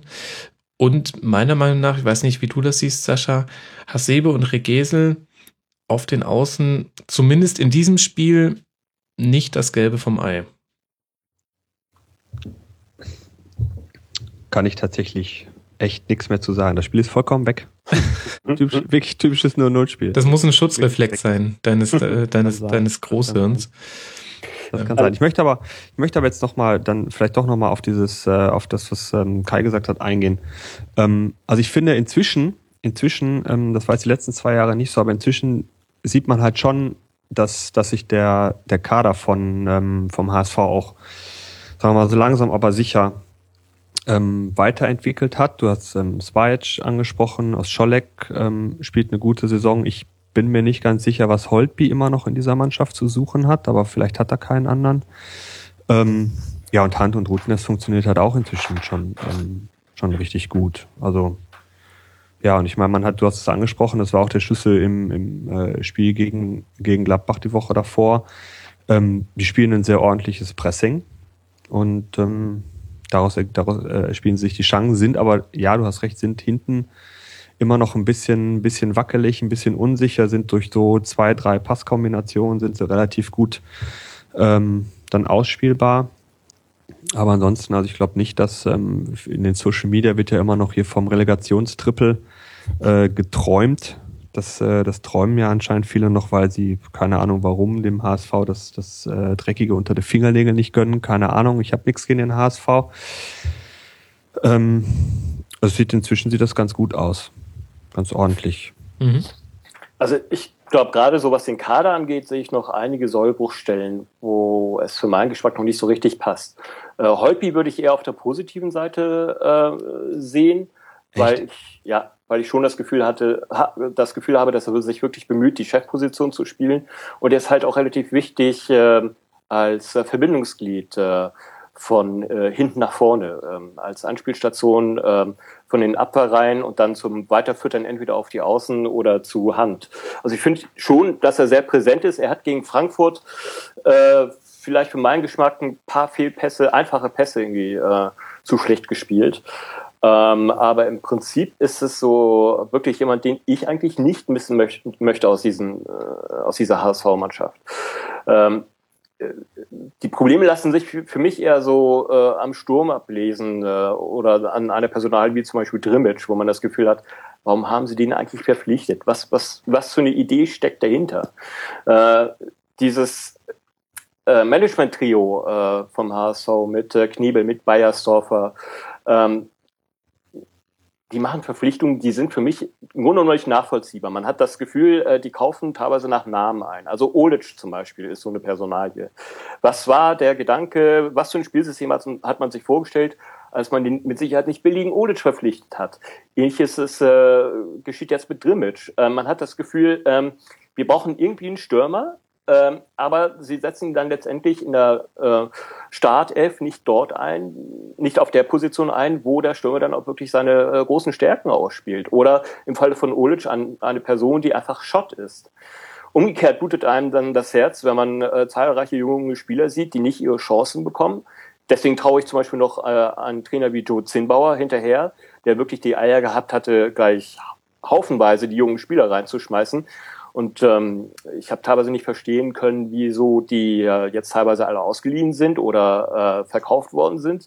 Von den jungen Spielern ist derzeit eigentlich nur noch Jung äh, übrig, der sich anscheinend auch derzeit auf dem besten Weg ist, äh, sich als Sechser zu etablieren. Äh, und auch äh, gerade gegen äh, Frankfurt äh, wirklich auch eine sehr gute Partie gemacht hatte, sehr sehr souverän wirkte, ähm, sehr viel Antizipation hatte. Ähm, der zeigt wirklich eine sehr gute Flugkurve derzeit. Ähm, also da bin ich echt gespannt, äh, dass endlich jemand ist äh, aus dem HSV-Nachwuchs, äh, der eine längere Halbwertszeit hat als äh, anderthalb Jahre. Mhm. Jetzt ist das Spiel für den HSV ja insgesamt ist ja nichts passiert. Hinspiel war auch schon 0 zu 0. Man musste sich jetzt nicht für nichts revanchieren. Ähm, und der HSV steht mit 27 Punkten zwar nicht komplett sorglos da, aber in einer ganz guten Tabellenregion. Und auf der anderen Seite kippt bei Eintracht die Stimmung. Man kann dabei live zugucken. Und es gab auch nach dem Spiel noch einiges zu besprechen. Armin Fee hat sich über die Fans beschwert, was man sich in Frankfurt wirklich zweimal überlegen sollte. Er hat gesagt, Zitat, unzufrieden kann man mit der ersten Halbzeit sein, aber nach dem Spiel, also bitte, dann sollen sie doch daheim bleiben, das ist doch nicht normal. Die Jungs haben in der zweiten Halbzeit alles reingeworfen, alles gegeben. Zitat Ende. Und ich halte von ganz vielen Tweets, die ich dazu gelesen habe und von ganz vielen Reaktionen einfach nur mal einen dagegen vom Ed Frankfurt Dude, der schreibt, den Sturm, den du gesät hast, wirst du gegen Schalke ernten, wenn du dann noch im Amt bist. Das ist übrigens der nächste Gegner von Eintracht Frankfurt. Da brennt so richtig die Hütte und das ist genau das, was du nicht haben möchtest, wenn du nur zwei Punkte vor dem Relegationsplatz stehst, Kai. Yep, genau.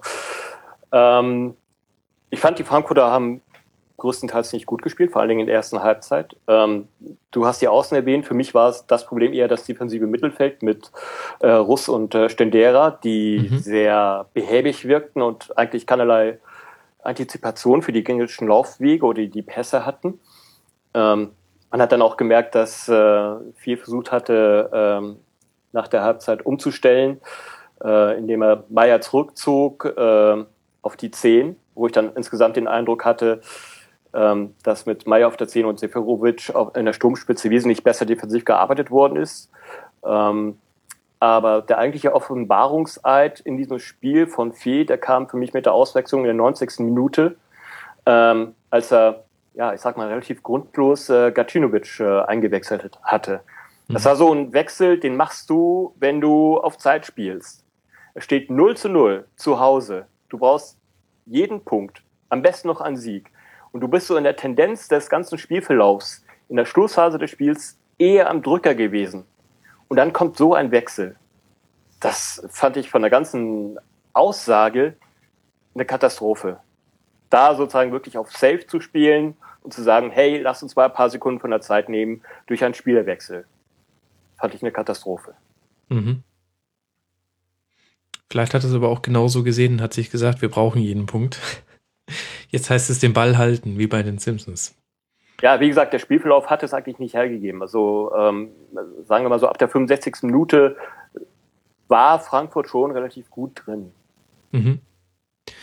Was aber ja auch ein bekanntes Muster ist. Ich weiß nicht, äh, Sascha, ob dir das auch schon aufgefallen ist, aber äh, die Eintracht neigt dazu, die erste Halbzeit zu verschlafen und dann erst mit einigen Umstellungen zu kommen. Das kriegt Armin Fee auch in Heimspielen irgendwie nicht hin, dass die ordentlich aus der Halbzeit kommen. Einziges Gegenbeispiel ist das 0 0 gegen die Bayern, wo Eigner schon nach gefühlten drei Sekunden Alaba einfach mal weg waren. Da sind sie gut gestartet ins Spiel von der Einstellung her. Ja, aber ja, was, was soll ich dazu sagen? Es ist so. Da fällt dir nichts zu ein. Okay, gut, du, du gibst mir recht. Das äh, finde ich sehr brav. Das befürworte ich ausdrücklich. Und bei der also Eintracht. Ich würde gerne, ja. Nee, ich, ich würde gerne noch mal so ein bisschen auf die, auf, also ich, ich weiß auch nicht, was, was, was Feder reitet, ob er wieder, ähm, was heißt wieder? Naja, hat er, hat er, ja, ist er vielleicht so ein bisschen bekannt für. Er macht auf mich immer so den, den Eindruck, dass er, dass er auf, auf, auf Kritik gerne mal so ein bisschen trotzig mhm. trotzig reagiert und ähm, also er tut sich da gerade in Frankfurt äh, überhaupt keinen Gefallen, wenn er ähm, wenn er da so offensiv auf die ähm, auf die Fans zugeht und äh, die Fans da kritisiert beziehungsweise sagt äh, ja dann ähm, dann bleibt doch zu Hause. Also ich könnte mir durchaus vorstellen, dass sie zu Hause bleiben, aber vor seinem. Also das war jetzt vielleicht mal so ein bisschen so ein bisschen polemisch, mhm. aber da tut er sich tut er sich überhaupt keinen ähm, überhaupt keinen Gefallen mit an der Stelle. Gut, man kann es natürlich so auch bisschen, positiv lesen ja. und sagen, er wirft sich vor die Mannschaft. Das ist ja auch, wenn er die Aussage trifft, die Jungs haben in der zweiten Halbzeit alles reingeworfen, alles gegeben. Dann kann man natürlich auch sagen, vielleicht war das kein Beleidigtsein, so wie es ein bisschen auf den ersten Blick aussah, dass er jetzt ein bisschen angegriffen ist, dass er nicht mehr so gefeiert wird, sondern vielleicht war es auch tatsächlich, um den Druck von der Mannschaft zu nehmen, denn das hat er definitiv geschafft. Es wird jetzt eher über ihn geredet. Ja, okay, aber dann sage ich vielleicht, ähm, die Mannschaft hat alles gegeben, äh, man kann ihr keinen Vorwurf machen, Punkt. Und nicht äh, schiebt noch dieses, er äh, bleibt doch einfach zu Hause hinterher. Das kann man ja machen. Natürlich muss er sich vor die Mannschaft stellen, klar. Ähm, wenn er den Druck oder wenn er den Druck da runternehmen will und das sollte er auch, aber dann halt äh, da diese, diese, ja, diesen Querschuss nochmal in Richtung Fans abzugeben, also da wird er sich keinen, keinen Gefallen mit tun, gerade in Frankfurt nicht. Die äh, Konstellation in Frankfurt ist ja auch insofern interessant, dass bislang eigentlich in all den Jahren damit argumentiert worden ist, äh, dass Frankfurt ruhig geführt wird, mit ruhiger Hand. Also so mhm. jemand wie äh, Fee, so jemand wie Bruchhagen und so jemand wie ähm, Hübner. Irgendwann kommt aber der Zeitpunkt, wo diese Ruhe möglicherweise als Phlegma erkannt wird. Wir haben jetzt einen Bruchhagen, der ja, seine letzte Rückrunde bestreitet, weil er danach sich in den Ruhestand verabschiedet. Wir haben einen Hübner, bei dem ich das Gefühl habe, dass er nicht wirklich präsent ist. Also er ist keiner, der sich vor Trainer oder vor Mannschaft stellt, sondern mhm. er ist nicht da. Und letztendlich, ähm, ja, fällt, äh, fallen große Teile der Präsenz im Grunde genommen dann auf die Schulter von äh, Fee. Und äh, Fee ist ja ein etwas eigener Typ, was, was sowas angeht. Ähm, das fühlt sich derzeit so von der ganzen Mischung her, äh, von der, in der Außenwirkung etwas merkwürdig an. Äh, stell dir vor, Frankfurt steigt ab und äh, das Management bekommt es ja zwei Wochen vor Saisonende mit. Mhm.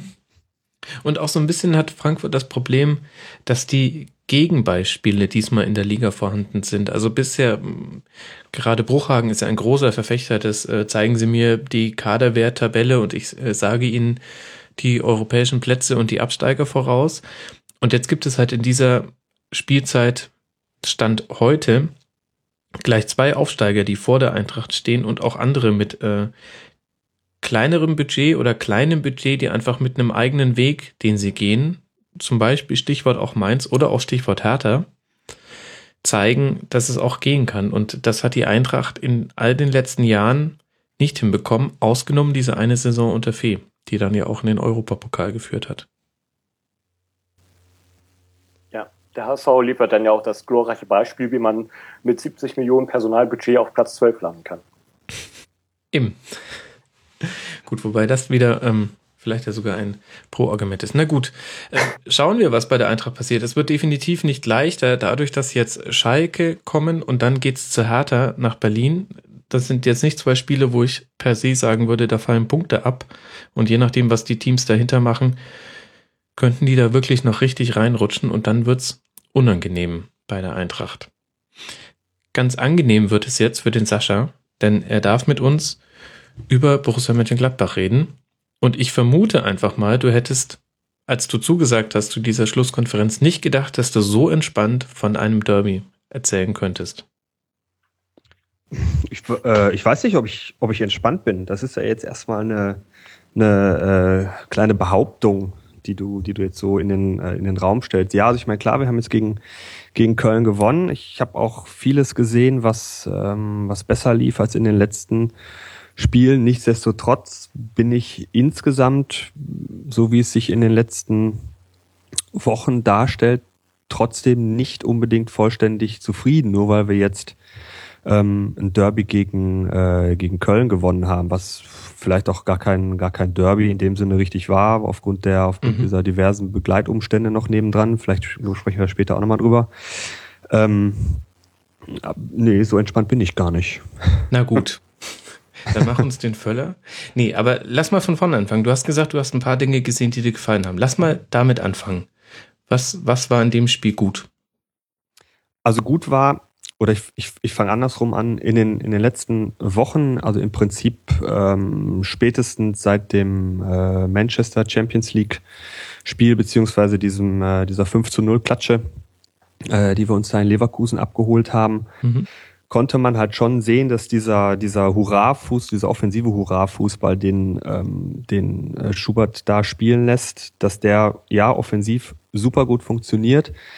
Allerdings ähm, so gut wie keine Absicherung defensiv beinhaltet und das hat uns dann das ein oder andere Mal ähm, das Genick gebrochen. Also wir haben gegen so Mannschaften wie Darmstadt nur relativ knapp mit, ähm, mit 3 zu 2 gewonnen. Ähm, wir haben gegen den HSV ein extrem schlechtes Spiel gemacht, wahrscheinlich das schlechteste Saisonspiel überhaupt.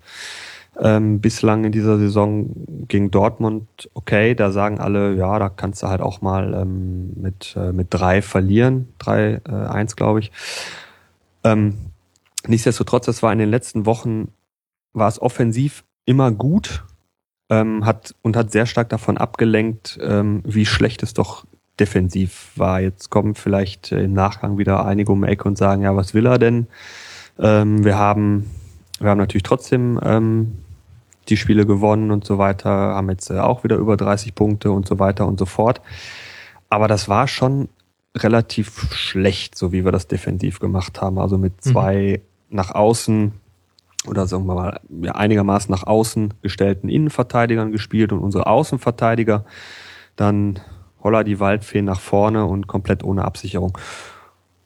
Dafür wurde Schubert von vielen von vielen kritisiert, selbst so die, ähm, die großen Gladbach-Medien wie jetzt ähm, beispielsweise Torfabrik sind in den letzten Wochen ähm, sehr stark in die kritische Position ähm, geraten, aber auch auf den eher kritischen Seiten, wie jetzt vielleicht Seitenwahl oder beim Halbangstblock, ähm, ist die Stimmung auch schon umgeschlagen. Und auch bei uns ist es, ähm, ich, ich habe hab das äh, genannt, von der Schubi-Phorie in die Schubikalypse, ähm, hat, es sich, hat es sich gedreht und wir haben es auch sehr stark kritisiert, ohne allerdings, müssen wir fairerweise dazu sagen, ähm, auch irgendwie ein Allheilmittel präsentieren zu können. Ähm, Gut, dafür seid ihr auch nicht Trainer. Was sind ja, denn die Gründe dafür? Ähm, ich finde es, also ich verstehe total die Kritik auch unter den Fans und ich sehe es auch. Also die Entwicklung, die es so ab Mitte Dezember genommen hat, ist, ähm, würde mich jetzt auch, also würde mir keine Sorgen falten. Ähm, also würde mir Sorgenfalten auf die Stirn treiben. So rum wollte ich sagen. Auf der anderen Seite gibt es ja gerade für die defensiven Probleme mit den Verletzten auch durchaus einen Grund. Also tatsächlich kann man ja, ich glaube, in dieser Saison konnte man noch nie auf die angestammten Innenverteidiger zurückgreifen und musste immer irgendwelche Zwischenlösungen finden. Ja, na, ja, klar. Natürlich gibt es da einen Grund für. Nur wenn ich den Grund kenne, dann muss ich halt schauen, was muss ich tun, um dagegen zu arbeiten. Und ich habe es, ähm, ich habe es vor einer knappen halben oder dreiviertel Stunde schon mal schon mal angedeutet. Ich finde, man man kann immer nur so spielen lassen, wie es wie es der Kader auch hergibt. Und mhm. ähm, Spieler wie wie Christensen ähm, oder auch ein Elvedi, äh, alles junge Spieler. Da sagt jeder, ja, die sind ja noch so jung und die haben die Erfahrung nicht und so weiter und so fort. Dann kann ich die auch ehrlich gesagt da nicht so alleine lassen. Und dann kann ich ähm, ein, ein Oscar Wendt oder je nachdem, wer dann da auf rechts spielt, mal hat Vidi rechts gespielt, äh, auch oder hat dann ähm, Korb auf rechts gespielt, da kann ich die nicht so weit nach vorne schicken und hinten keine Absicherung, Absicherung mehr haben. Also klar, man kann das viel mit den Verletzungen ähm, begründen. Stranzel ist gefühlt die komplette Saison weg. Äh, Dominguez äh, hat erst im, ich glaube im, äh, was heißt im Augsburg-Spiel hat äh, im Augsburg-Spiel hat er zuerst wieder gespielt, bin ich mir jetzt nicht ganz sicher, war dann einige Spiele dabei und ist jetzt auch wieder langzeitverletzt mit Rücken und so weiter, weiß man auch nicht wann und ob er überhaupt nochmal wiederkommt, etc. pp. Das sind alles Gründe, die zu dieser Situation geführt haben, aber da sagen wir dann, oder ich auch in Speziellen, da muss sich halt etwas ändern. Dann kann ich nicht ähm, mit diesen extremen offenen ähm, Hurra-Fußball, an anderer Stelle wurde es dann auch äh, Kirmesfußball genannt, dann, dann kann ich halt einfach nicht so spielen. Und da, die, der Kritikpunkt ist einfach, das muss ein Trainer wie André Schubert auch erkennen. Und wenn er ein, äh, wenn er ein guter Trainer sein möchte oder wenn er ein guter Trainer ist, dann wird er einen Weg finden. Mhm. So. Und jetzt gegen Köln war, war auch nicht alles super toll defensiv. Ähm, Habe ich vielleicht auch nochmal zwei, drei Kritikpunkte gleich. Ähm, aber er hat dann schon natürlich auch äh, Wendt und äh, Elvedi auch wieder sehr weit äh, nach vorne geschickt, äh, alles überhaupt kein Problem. Hat dann aber dafür gesorgt, dass dann beispielsweise äh, Granit Xhaka mit, mit äh, sich nach hinten fallen lässt. So. Und hat auch einen äh, Moderhut immer wieder sehr sehr nach hinten beordert, dass, dass die dann halt, wenn die Leute ähm, nach vorne laufen, wenn dann äh, Raphael und Stindl nach vorne laufen, unterstützt von den zwei Außen, dass immer wieder Leute hinten geblieben sind zum Absichern. Und das hat deutlich besser funktioniert. Und das war dann halt auch der Grund, warum man dann nicht so oft den Kölnern ins, äh, in, in die Konter gelaufen sind, die dann in der ersten Halbzeit vor allen Dingen das relativ eindimensional versucht haben mit langen Bällen auf äh, Modeste. Mhm. Ähm, Einmal ist er, glaube ich, durchgekommen. Äh, ansonsten wurde es halt immer abgefangen. Das hat deutlich besser funktioniert. Aber es ist immer noch ein weiter Weg. ja. Du musst jetzt auch nicht gleich in Euphorie verfallen, nur wegen eines 1 zu 0 Sieges. Aber war er denn auch verdient, der Sieg? Was soll ich jetzt anderes sagen, außer ja? ja. Ja, Weiß ich nicht. selbst, selbst, ja, Nein, selbst, noch selbst wenn ich das, ja, selbst, selbst wenn ich, also erste Halbzeit, glaube ich, ist vollständig unstrittig. Da haben wir, wie so, wie so oft, das, das Spiel vor allen Dingen offensiv, also wir kommen nun mal aus einer guten Offensive, haben wir das Spiel ähm, dominiert, müssen eigentlich 2-0, 3-0 ähm, in die Pause gehen. Dann, dann fällt Köln auf einmal auf, dass ähm, das Gegner es gegen uns ähm, gut machen oder gut haben, wenn sie, wenn sie früh und aggressiv pressen. Das haben sie dann plötzlich, plötzlich gemacht und sind dann besser ins Spiel gekommen. Nichtsdestotrotz hat Köln, ich glaube, ja, eine richtig gute Chance gehabt und ich sag mal eine, eine Halbchance gehabt. Ähm, wir haben es dann, wir haben es dann relativ, relativ gut zu Ende gespielt.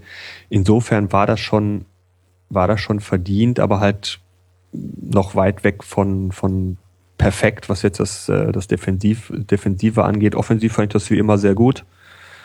Ja, aber defensiv muss noch ein bisschen was, muss noch ein bisschen was kommen.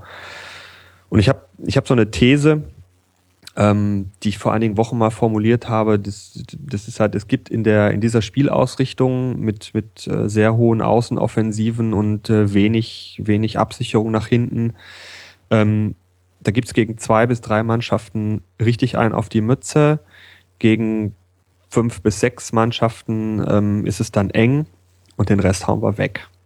Mhm. So, und das, das scheint sich so zu bestätigen und das, und das, das entspricht dann so einem Platz vier bis sieben irgendwo. Und ich hoffe nicht, also ich bin sehr froh, dass wir gewonnen haben, weil wenn wir nicht gewonnen hätten, dann hätte das bedeutet, dass wir uns irgendwo auf so einem Platz acht bis neun äh, möglicherweise wiederfinden. Und ähm, ich sage ganz ehrlich, ich, ich spiele lieber, lieber eine halbe Saison gegen den Abstieg, als dass ich eine halbe Saison auf Platz 8 oder 9 spiele. Dafür bin ich einfach schon zu lange Fan. Und kenne das, dass es eigentlich äh, überlebbar ist, gegen den Abstieg zu spielen. Als Fan. Du brauchst die Extreme, du bist wie Rudi Völler. Ähm, ja, ich meine, ich bin, ich bin, bin jetzt also Fan, Fan, solange ich mich für Fußball interessiere, regelmäßiger Stadiongänger seit Anfang der 90er mit Dauerkarte. Bis auf die Kraus-Jahre, ich kenne das nicht anders, als gegen den Abstieg zu spielen. Also ich, das tut mir nicht mehr großartig weh. Umso mehr freue ich mich natürlich auch über die letzten Jahre. Ähm, und umso mehr ärgert es mich, dass, dass, ähm, dass das, was man jetzt die letzten drei, vier Jahre unter Favre aufgebaut hat, nämlich dieser, dieser extreme defensive Sicherheit, dass das jetzt äh, im Moment nicht, nicht da ist. Das mhm. ärgert mich sehr. Ob das jetzt alles Schuberts Schuld ist oder nicht. Also für die Verletzung kann er vermutlich nichts, wenn man mal unterstellt, dass die Trainingsbelastung in Ordnung ist. Äh, dann ist das vielleicht auch einfach mal Pech. Die letzten Jahre hatten wir sehr wenig Verletzungen, also vielleicht auch mal Glück. Ähm, da kann er nichts für, aber wo er vielleicht auch dran wachsen muss, ist äh, an seiner Flexibilität dann. Und das ist das, was, was ich im Moment noch kritisiere. Aber vielleicht wird es ja besser. Kai als jemand mit etwas zwei Schritten zurück und dann den Blick auf Gladbach. Was ist dir denn so aufgefallen diese Saison? Ähm, ja, im, im, Grunde genommen die gleichen großen Themen. Das heißt, äh, in der Defensive wackelig, erklärbar wackelig, aber halt letztendlich auch als Dauerzustand wackelig.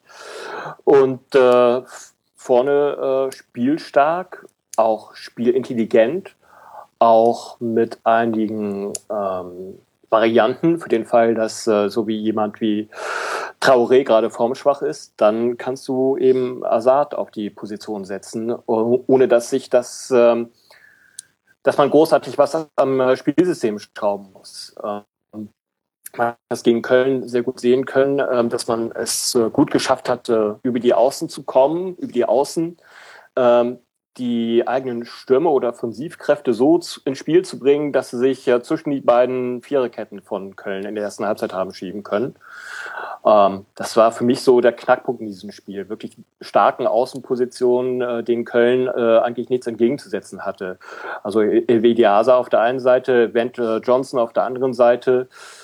Und äh, ob dann letztendlich ähm, zentral äh, für den Angriff Raphael oder Stindel oder letztendlich auch Azar reinzieht oder Tauré reinzieht, das, äh, da haben sich die Gladbacher äh, schon eine enorme Flexibilität angelacht. Und ähm, das macht an dem Punkt dann auch richtig äh, Spaß, äh, sich anzusehen. Und jetzt haben sie auch noch mit Darut äh, einen Mann, der ja im Kommen ist, der gegen Köln auch einen richtig guten Eindruck gemacht hatte, auch was die Spielintelligenz angeht, auch die von der Art und Weise, wie er sozusagen nachgezogen ist, in die Rückräume reingezogen ist, ähm, macht schon Spaß, äh, die Jungs anzusehen. Mhm. Sascha, jetzt haben wir ja die erste Saisonvorbereitung von André Schubert gesehen. Er hatte jetzt tatsächlich in der Winterpause mal Zeit, mit der Mannschaft zu arbeiten. Die war ihm vorher nicht gegönnt denn ihr hattet ja auch noch englische Wochen, als er übernommen hat. Was ja. hat er denn tatsächlich verändert jetzt zur Rückrunde hin? Äh, ja, ehrlich gesagt, gar nicht viel. Und das ist ja auch das, was, ähm, was man ihm äh, deutlich, deutlich auch äh, anlasten könnte, sage ich mhm. jetzt mal. Also er hat ja bis, ähm, bis zu diesem äh, äh, Manchester-Spiel und bis zu dem Leverkusen-Spiel ähm, hat er ja immer gesagt, er hat das jetzt hier übernommen und er, das hat ja auch offensiv alles sehr gut funktioniert und wir haben ja auch Punkte geholt ohne Ende. Ich meine, wir stehen ja nun mal jetzt da oben. Aber er hat halt immer wieder gesagt, ähm, er, er kann der Mannschaft das, das Spielsystem, was er so äh, im Kopf hat und seine Idee vom Fußball, ähm, kann er der Mannschaft noch nicht so richtig, äh, richtig zeigen, weil ihm einfach die Zeit fehlt, bedingt durch die englischen Wochen bis, bis zum Ausscheiden auch aus dem DFB-Pokal, waren wir ja dreifach dann auch vertreten. Ähm, dafür hätte er dann die, die Winterpause und das Trainingslager gut, äh, gut nutzen können. Und dann kommen wir halt aus dieser Winterpause raus und ähm, sind halt defensiv nicht so wirklich verändert, stellen aber trotzdem fest, dass es, dass dann Mannschaften anfangen, sich auf unser Spielsystem einzustellen und dieses, mhm. dieses drei Tore im Schnitt schießen, das äh, und damit dann äh, die, die zwei Gegentore, die du halt äh, turnusmäßig bekommst, äh, halt dadurch auszugleichen und trotzdem Spiele zu gewinnen. Das, das kann dann halt irgendwann kippen und das ist auch, das ist auch unter Favre in den letzten, also ich möchte es nicht überstrapazieren mit Favre, aber das ist auch unter Favre das ein oder andere Mal dann äh, so gewesen, dass auch da sich die Gegner dann äh, drauf eingestellt haben. Und da musst du dann als Trainer ähm, dann in der Lage sein, halt äh, drauf zu reagieren. Und das ist, also so wie es sich darstellt, zumindest äh, in der Winterpause eben nicht passiert. Das passiert halt jetzt. Mhm. Und äh, da ist da, da ist da oben vom Platz äh, drei bis, äh, sagen wir mal, acht immer noch relativ eng ist, hat uns, hat uns das jetzt äh, auch nicht, nicht großartig geschadet. Es ist halt so ähnlich wie Hertha. Hertha gewinnt im Moment nicht, bleibt trotzdem Dritter. Und so ähnlich ist es bei uns. Also wir gewinnen jetzt gerade mal wieder eins und sind trotzdem Fünfter. Mhm. Also, ja. Aber da muss jetzt, muss jetzt was kommen. Dann lass auch mal auf die Tabelle gucken. Du hast jetzt schon grob umrissen. Hertha auf Platz 3, 36 Punkte. Leverkusen Platz 4, 35 Punkte. Dann Gladbach Platz 5, 35 Punkte. Schalke 34, Mainz 33, Wolfsburg 31. Und da würde ich dann den Cut setzen. Das heißt, ja. zwischen Platz 3 und Platz 8 haben wir fünf Punkte, die die Mannschaften trennen. Was ist denn die Perspektive und was ist denn eigentlich auch das ausgegebene Saisonziel von Gladbach? Ach ja, das ausgegebene Saisonziel. Also ähm, in Gladbach neigt man ja äh, so ein bisschen äh, zum Understatement zu Recht, weil es war, es war jahrelang davor, war es, war es anders. Ähm, da hat man sich dann mehr vorgenommen, als letztlich, letztlich dabei rausgekommen ist. Ähm, vor der, vor der Eberl-Zeit äh, gab es Zeiten, ähm, wo sich dann auch der, der ähm, Präsident Rolf Königs immer noch sehr in das, in das äh, operative Fußballgeschäft eingemischt hat. Ähm, da wurde halt immer vom, vom schlafenden Riesen Gladbach gesprochen. ähm, der doch jetzt endlich mal bitte erwachen möge, Kaufhaus des Westens, das sind alles so, so schon äh, lang zurückliegende, zumindest im, im Kopf lang zurückliegende mhm. ähm, äh, Aussagen da gewesen. Ähm, also offizielles Saisonziel ist, glaube ich, immer noch die Einstelligkeit. Das drückt aber natürlich ein gewisses äh, Understatement aus. Ich glaube, wenn man ehrlich, wenn man ehrlich ist, dann sollte und will man auch mit diesem Kader äh, einfach äh, international spielen. Und das heißt, das heißt Europa League und um da halt auf der sicheren Seite zu sein und um nicht äh, noch diverse Quali-Spiele spielen zu müssen, wäre das halt, ähm, wäre das halt Platz sechs. Und ich glaube, das ist auch das, was dem Verein, ähm, sagen wir mal, langfristig oder mittel- bis langfristig gut zu Gesicht steht. Mhm. Aber ich glaube, das, das sollte, das sollte schon das ähm, Saisonziel sein, wenn man ehrlich ist, ja. Unser Hörer Firebeast hat unter mitmachen.rasen.de geschrieben, er sieht perspektivisch die Substanz, sich wieder für die Champions League zu qualifizieren, aus dem Grund, dass die anderen schwächen und dann müsse man da sein. Wie groß siehst du da die Chancen, dass das wirklich klappt? Also Platz 4 aufwärts wäre das ja.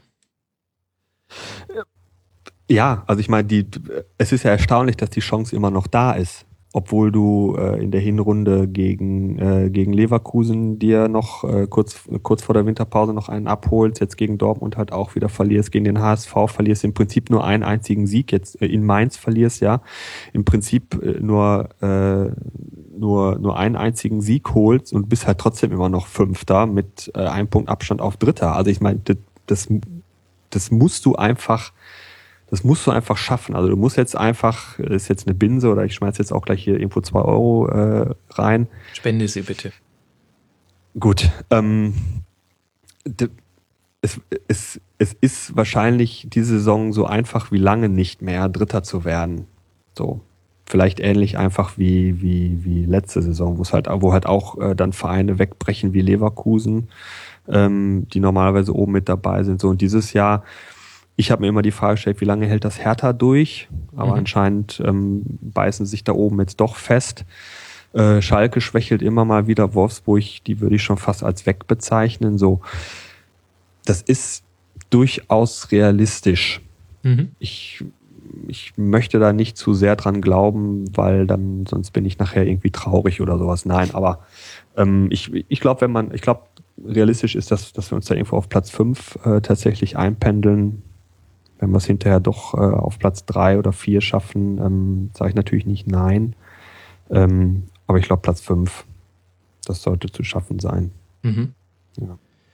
Es ist tatsächlich Kai ein bizarres Stolpern um die Champions League Plätze. Man hat den Eindruck, keiner will rein. Also unser Hörer Sternburg, den du ja auch gut kennst, hat geschrieben, die Champions League der Saison 2017, 2016, 17 Wer daran teilnimmt, muss neben dem Erreichen des Tabellenplatzes drei oder vier auch noch den erstgeborenen Sohn bis in die fünfte Generation dem Feldhockey überantworten. Anders kann er sich das nicht erklären. ähm, ich sehe gerade die Formtabelle äh, vor mir und wir können ja mal kurz die äh, Zahl der Siege durchgehen. Der, äh, aus den letzten sechs Spielen. Hertha mhm. hat aus den letzten sechs Spielen eine einzige Partie gewonnen, auf, steht aber auf Platz drei. Bayer Leverkusen hat aus den letzten sechs Partien drei Spiele gewonnen, steht auf Platz vier. Gladbach ebenfalls drei Spiele. Schalke drei Spiele. Mainz ebenfalls drei Spiele. Also 50 äh, Prozent äh, Siegquote sozusagen äh, mhm. bei den Top Champions League Anwärtern dieser Bundesliga. Das macht so ein bisschen deutlich, ähm, ja, wie, wie inkonstant die ganze Lage ist. Und deswegen bin ich irgendwie voll bei dir, Max, wenn du sagst, äh, so alles äh, zwischen Platz drei und äh, Platz acht ist noch möglich für die entsprechenden Protagonisten. Also wie gesagt, Hertha Mainz ist vorstellbar. Ich kann mir auch vorstellen, dass äh, Gladbach noch auf äh, Platz drei springt. Ich sehe jetzt keine dieser Mannschaften wirklich ähm, unangefochten stark oder unangefochten schwach. Ähm, das lässt sich teilweise mit Verletzungen erklären, das lässt sich teilweise mit Konstanz durch ihr Spielsystem äh, erklären. Ähm, ja, also ich würde da überhaupt keine Wetten abschließen wollen. Mhm. Also ich, ich habe ich hab, äh, mich zu einer Wette hinreißen lassen, dass wir am Ende der Saison vor Schalke stehen. Und der Wetteinsatz war eine Kiste Bier. Ja, da läuft ja ganz Im gut. Moment, also Stand Im jetzt Moment geht's noch. Ja. Klappt das, ja, kann man nicht sagen.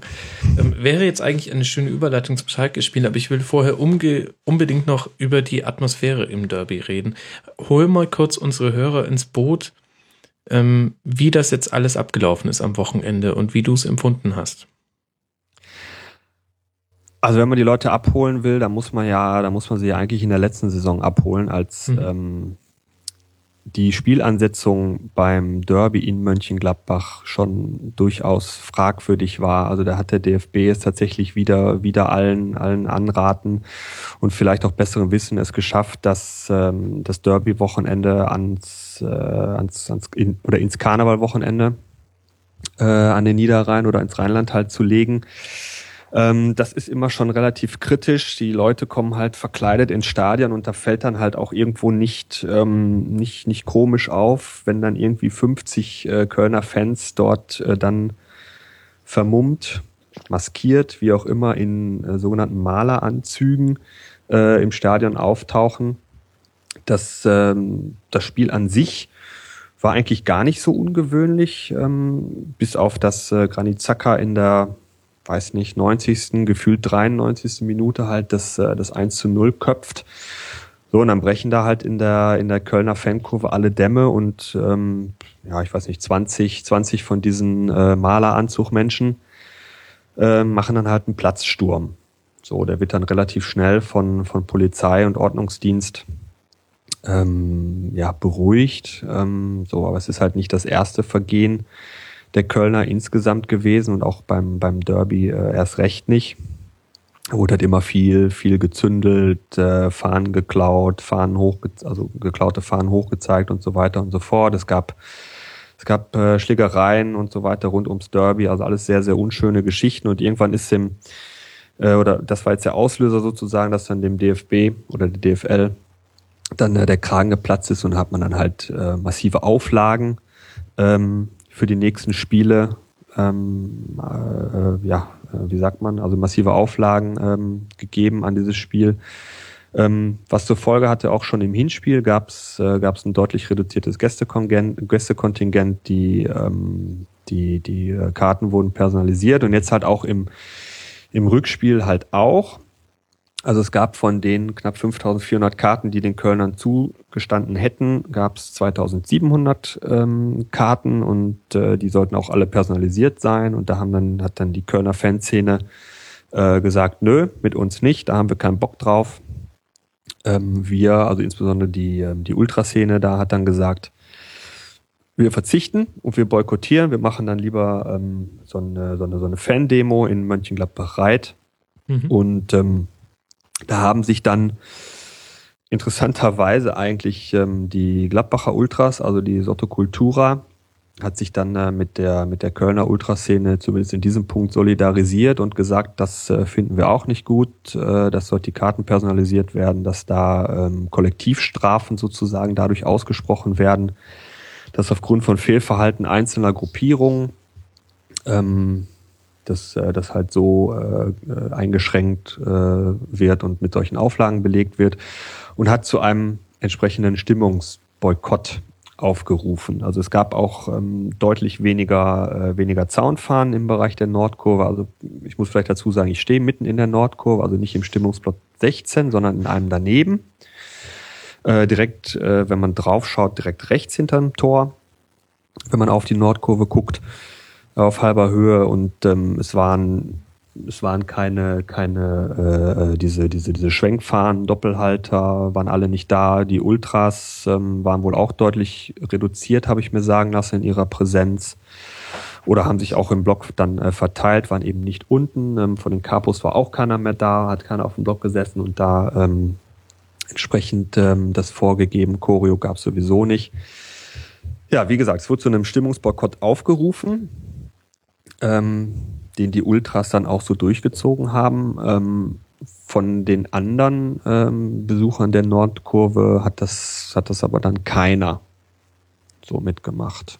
Okay, und welche Auswirkungen hat es dann? Ich habe nur Lars Stindl unter anderem im Interview nach dem Spiel gesehen, der gesagt hat, ähm, man wurde durch die Fans nach vorne gepeitscht in diesem Spiel. Er hat das dann zwar noch ein bisschen eingeschränkt, ich fand die Formulierung aber etwas Hm. Over the top so ein bisschen. Oder war es tatsächlich so, dass zwischendurch richtig gute Stimmung war? Dann hätte ich es nicht richtig mitbekommen am Fernseher. Ja, gut, also am, am, äh, am Fernseher, ich, ich, ich, ich merk's ja, merk's ja selber, wenn ich, wenn ich dann mal Spiele ähm, nicht, äh, nicht in Borussia Park fahre, wo ich mir dann auch immer denke, meine Güte, das äh, entweder ist es, ist es schlecht eingestellt äh, von den Mikrofonen her oder ist es tatsächlich keine Stimmung. Ich glaube, das ist meistens schlecht eingestellt, weil was, was passiert denn, jetzt komme ich zu dem Punkt, was passiert denn, wenn, wenn die, wenn die Ultras im Stadion sind, dann gibt es einen, ich sag mal, 90 Minuten langen schon ziemlich stark durchchoreografierten Dauersing-Sang. Mhm. Das kann man gut finden. Ich finde das nicht gut. Ich habe ja gerade erwähnt, wie lange ich jetzt schon ins Stadion ähm, gehe. Soll jetzt auch keine früher war alles besser Diskussion werden. Es war halt früher anders. Es hat sich seit ein paar Jahren gewandelt. Es ist zu einem eher so Dauer-Sing-Sang geworden, der halt, und das ist der größte Kritikpunkt und vielleicht, äh, den, den ich auch oft habe und vielleicht ähm, hat Lars Stindl das dann auch so wahrgenommen, der häufig nicht spielbezogen ist. Das ist immer so das Problem. Also ich gebe mal, ich gebe mal ein Beispiel. Ähm, knapp, knapp zwei Jahre her, das, also deswegen hat sich das auch so ins, ins Hirn bei mir eingebrannt. Da liegt dann Gladbach zu Hause gegen Stuttgart 1 zu 0 zurück. Und der, der gerade äh, angesagte Dauersing-Sang äh, singt dann, oh, Borussia wird der Sieger sein. So, so ein ganz, ganz äh, äh ruhiges, sonores, ja, Sing-Sang. Entschuldigung, mhm. wenn ich das nochmal so sagen muss. So, und das ist halt jetzt äh, beim, das ist halt so. Und da ist auch sehr schwer gegen, gegen anzusupporten, auch aus den, auch aus den umstehenden ähm, Blöcken ähm, ist, es, ist es nicht einfach. Ähm, so. Kann man gut finden oder halt auch eben nicht, aber es ist nun mal so. Ähm, Jetzt war es am Samstag halt eben nicht so. Die, die, die Ultras waren nicht da, dieses, dieses Phänomen ist nicht aufgetreten, hatte zur Folge, dass es, muss man auch sagen, durchaus sehr ruhige Spielpassagen gab, wo auch mal fünf bis zehn Minuten äh, dann wirklich gar nichts, gar nichts mhm. supportet wurde, aber dieser, dieser Spiel, spielbezogene ähm, Support, wenn eben dann ähm, wenn eben dann Gladbach gerade eine Chance hatte oder ähm, vielleicht dann auch in der zweiten Halbzeit sich da mal reindrängen ließ ähm, von den Kölnern, das, das ist dann ähm, deutlich, deutlich besser und deutlich lauter geworden. Also ich will nicht sagen, dass es sonst nicht so ist, aber es war, es war, es war deutlich, deutlich besser. Mhm. Und aus meiner Sicht, und das wäre jetzt, das wäre jetzt so mein, mein, mein Wunsch eigentlich, dass, ähm, dass man sagt, dass man das vielleicht irgendwie hinkriegt, dass man, dass man weiß nicht, das, das Beste aus zwei Welten halt, ne? dass man das irgendwie, äh, irgendwie so übereinander bekommt, weil, ich habe es ja gesagt, also fünf oder zehn Minuten war auch teilweise tote Hose. Also da merkt man halt schon, dass die Ultras dann auch mal fehlen, die sich dann äh, irgendwie gerade was ausdenken, was man dann halt machen oder singen könnte. Ganz klar. Also ohne sie geht's natürlich auch nicht. Sie investieren halt schon ziemlich viel für die Stimmung, muss man auch sagen. Du hättest also gerne so Ultras, die man, man zuschalten kann. Wenn es zurück Nein, das, nee, nee, das, man will sie ja nicht zuschalten oder ich sag mal in dem Sinne irgendwie äh, nur dafür instrumentalisieren oder sowas, ne? Also ich meine, oder sie dafür benutzen oder wie auch immer du das jetzt nennen möchtest, aber dass man vielleicht so ein bisschen mehr sich aneinander annähert und, und vielleicht auch ähm, auf Seiten des, des, der, des, des Ultra-Blocks halt ähm, mal so ein bisschen mehr die, die Stimmung des Spiels äh, versucht aufzunehmen und die, die Stimmung halt äh, in den umliegenden Blöcken mhm. versucht aufzugreifen. Das passiert manchmal, das passiert mir persönlich, ist meine persönliche Meinung, aber häufig noch zu wenig. Mhm. Aber das heißt, unter dem Strich war es ein besonderes Derby, aber nicht unbedingt nur schlechter, sondern es hatte auch auch für die Fans, die jetzt nicht sich den Ultras zugehörig fühlen, hatte es was, dieses Spiel. Ja. Also das, das Spiel an sich sowieso. Ich hatte, ich hatte gerade auf, äh, auf, auf Twitter geschrieben, äh, Ceci n'est pas ein Derby. Also das ist jetzt hier kein, das ist kein Derby, weil es eigentlich die ganze Zeit schon zu ruhig war. Ich habe es kaum, kaum ausgesprochen. Ähm, Fing es halt an, auch richtig ruppig zu werden, also auf, auf dem Spielfeld auch. Mhm. Also insofern Insofern war es halt schon letztlich so über die zweite Halbzeit gesehen, war es dann halt schon auch ein Derby, weil es auch immer knapp war und weil Köln dann zum Schluss sogar auch noch, äh, sagen wir mal, ein, maximal zwei relativ gute Torchancen ähm, hatte aber so von diesem, von diesem Kribbeln, Feeling, äh, Stadionatmosphäre war es tatsächlich eher, eher ein Spiel wie, wie, ja, wie fast, fast jedes, fast jedes andere. Deswegen sage ich, also mhm. man musste, ich sage jetzt nicht, ja, Gott sei Dank, die Ultras waren jetzt mal weg oder so. Ähm, es gibt viel Häme gerade in den Foren, äh, dass gesagt wird, haha, seht ihr mal, kein Mensch braucht die und so weiter. Da bin ich, da bin ich weit von weg. Also es war halt auch nicht alles perfekt an Support bei diesem Spiel. Deswegen, also gefehlt haben sie schon. Vielleicht sollte man mal ein bisschen aufeinander zugehen, was ich gerade versucht habe auszuführen. Mhm. Okay. Ich stelle jetzt die Frage nach dem Gegner extra Kai, damit du dich nicht äh, auch noch zum FC äußern musst. Kai, jetzt wenn man sich nicht nur dieses Spiel anguckt, dann sieht man, wie pragmatisch ähm, Stöger in dieser Saison aufstellt. Also wahnsinnig am Gegner orientiert, taktisch sehr flexibel. Also während andere ein Spielsystem durchziehen, zum Beispiel Ingolstadt mit ihrem 4-3-3, ähm, hat er jetzt zum Beispiel in dem Spiel auch auf ähm, 4-2-3-1 umgestellt, von einem 3-4-2-1 kommend. Ähm, wie hast du denn Köln gesehen in dem Spiel? Ja, ähm, Köln ist ähm, anfänglich eben an dem zerstellt, was ich vorhin erwähnt hatte, äh, dass sie eigentlich Probleme mit den Außenpositionen hatten, äh, sowohl defensiv äh, als auch offensiv. Ähm, dadurch wurden sie, was die offensive Anspieler anging, vor allen Dingen dazu gezwungen, über lange Pässe mhm. zu spielen, über die langen Bälle zu spielen. In der Halbzeit hatte dann äh, Stöger massiv äh, umgewechselt äh, mit der Reinnahme von, äh, lass mich lügen, ähm, Jojic mhm. äh, gegen Osako zuerst und hat äh, das System auf ein 3-5-2 umgestellt. Ähm, ich habe mir in meinen Notizen ähm, die Aufstellung aufgeschrieben und habe dann für die zweite Halbzeit überall so Pfeil gemacht, wer sich wohin irgendwie verschoben hat.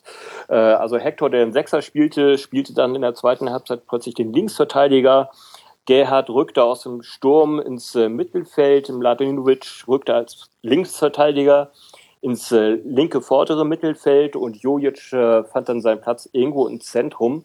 Mhm. Ähm, und ähm, das äh, fand ich schon beeindruckend, wie ähm, nahtlos Köln diese ganzen Umstellungen akzeptiert hatte. Es gab dann später noch weitere Umstellungen äh, durch weitere äh, Aus, äh, durch weitere Wechsel, aber das fand ich schon extrem beeindruckend, wie trocken aus dem Nichts heraus in Anführungszeichen Stöger da einfach mal ein komplett anderes System äh, reinbringen kann äh, und die Kölner äh, stören sich nicht weiter dran, sondern spielen wirklich ja, äh, weiter, ohne dass sie großartige Umstellungsschwierigkeiten zeigen.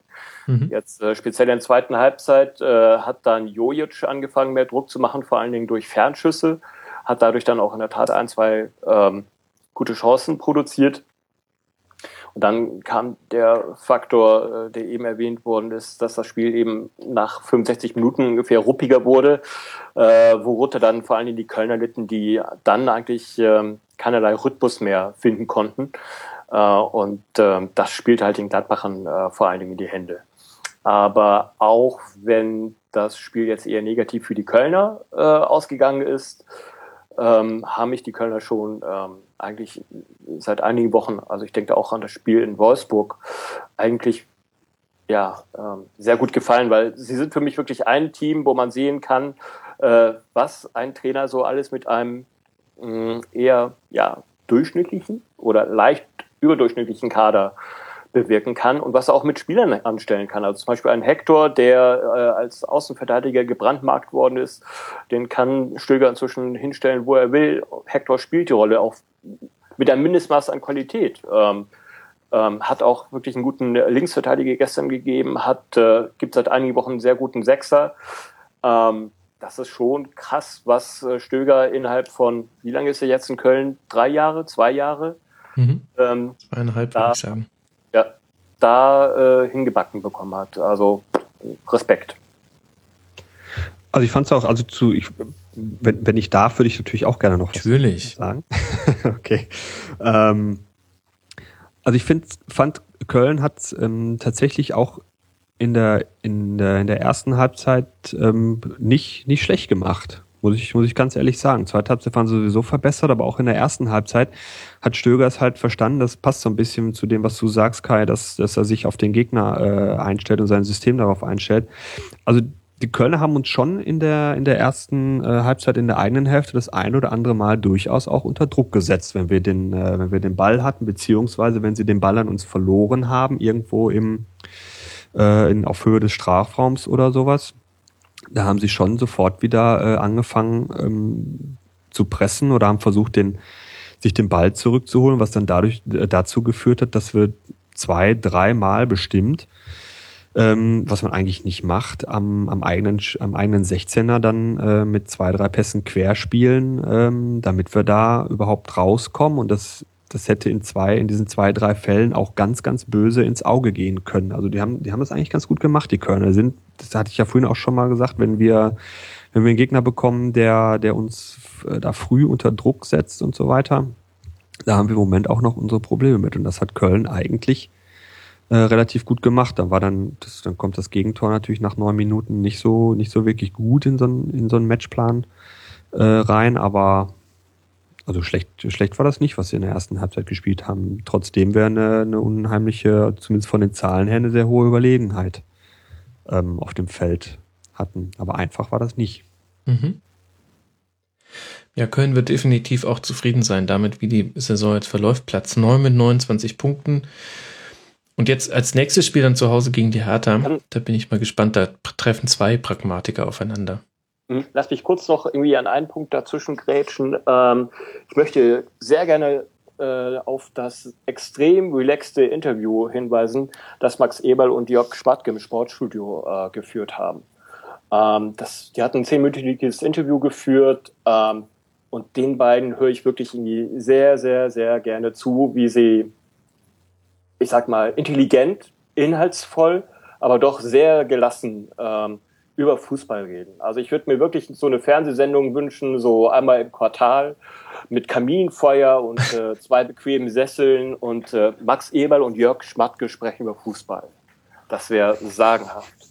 Also jeder, der äh, Zugriff auf die ZDF-Mediathek hat, äh, sollte sich mal ähm, das Interview im ZDF-Sportstudio vom vorgestern, also von äh, letzten Samstag, mal anhören. Ein Schmattgeil vor dem Termin. Äh, Kamin. Jetzt habe ich auch noch die Punchline versaut. Gut. Gladbach jetzt dann in Augsburg. Das war ja in der Hinrunde ein bisschen das, ähm, das erste Spiel von André Schubert. 4 zu 0 nach 20 Minuten. Wir alle erinnern uns. Dann noch zwei Elfmeter. Ja. Oder gefühlt waren es zwei. Es waren, glaube ich, gar nicht zwei. Ähm, und äh, FC gegen die Hertha. Ich habe es schon genannt. Kommen wir zum nächsten Spiel, für das auch Sascha wahrscheinlich einen besonderen Blick gehabt haben wird, nämlich Schalke gegen Stuttgart.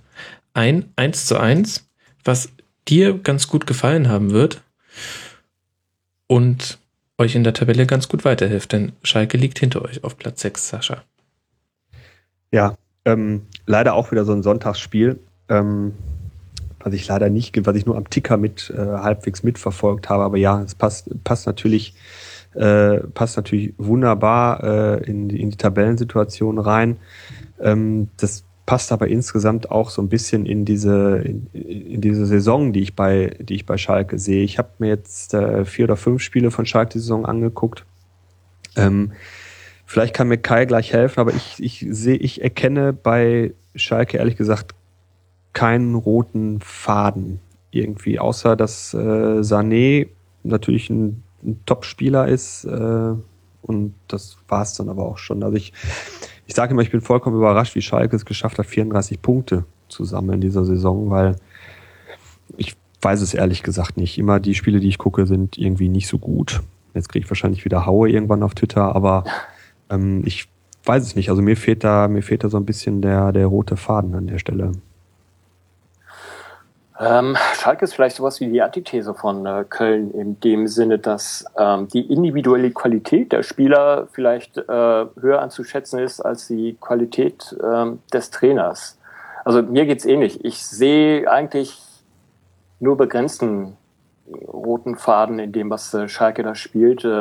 Äh, vieles lässt sich dann letztendlich auf die Qualität von Leuten wie Goretzka, von Geis äh, oder ähm, von äh, Sané, Meier, ist ja alles, Sané, alles gute, gute junge Spieler, ja. Und der genau. Kader ist auch bestimmt gut und hat eine, hat eine gute Zukunft vor sich, wenn er einen entsprechenden Trainer bekommt.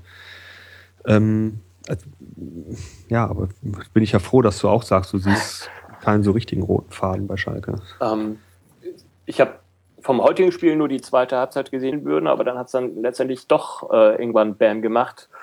Äh, eine Viertelstunde vor Schluss durch Harnik. Äh, und das ist dann das 1 zu 1 gewesen. Er hätte auch noch leicht in Niederlage gehen, in eine Niederlage gehen können, weil äh, Stuttgart am Drücker war. Ähm, aber das war so ein Spiel, wo ich das Gefühl hatte, da hat Schalke eigentlich mehr zugelassen, als es eigentlich wirklich hätte zulassen müssen, weil es einfach den Gegnern zu lange alleine geführt hatte. Und das ist möglicherweise vielleicht ein Indiz dafür, äh, für diese, diesen fehlenden roten Faden äh, von der Seitenlinie aus, äh, Stichwort Breitenreiter.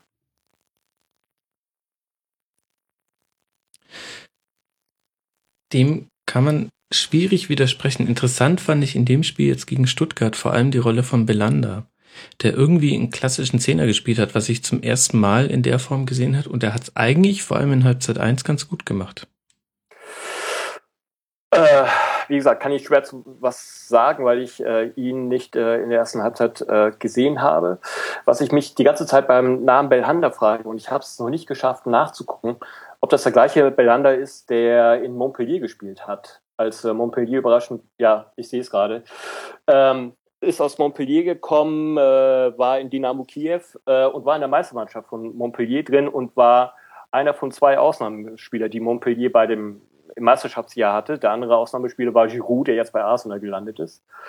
Und äh, war seinerzeit ein Spieler, der bei einigen europäischen Clubs in der Liste, auf der Liste war und wo es etwas überraschend war, dass er dann doch nur äh, zu, bei Dynamo Kiew landete.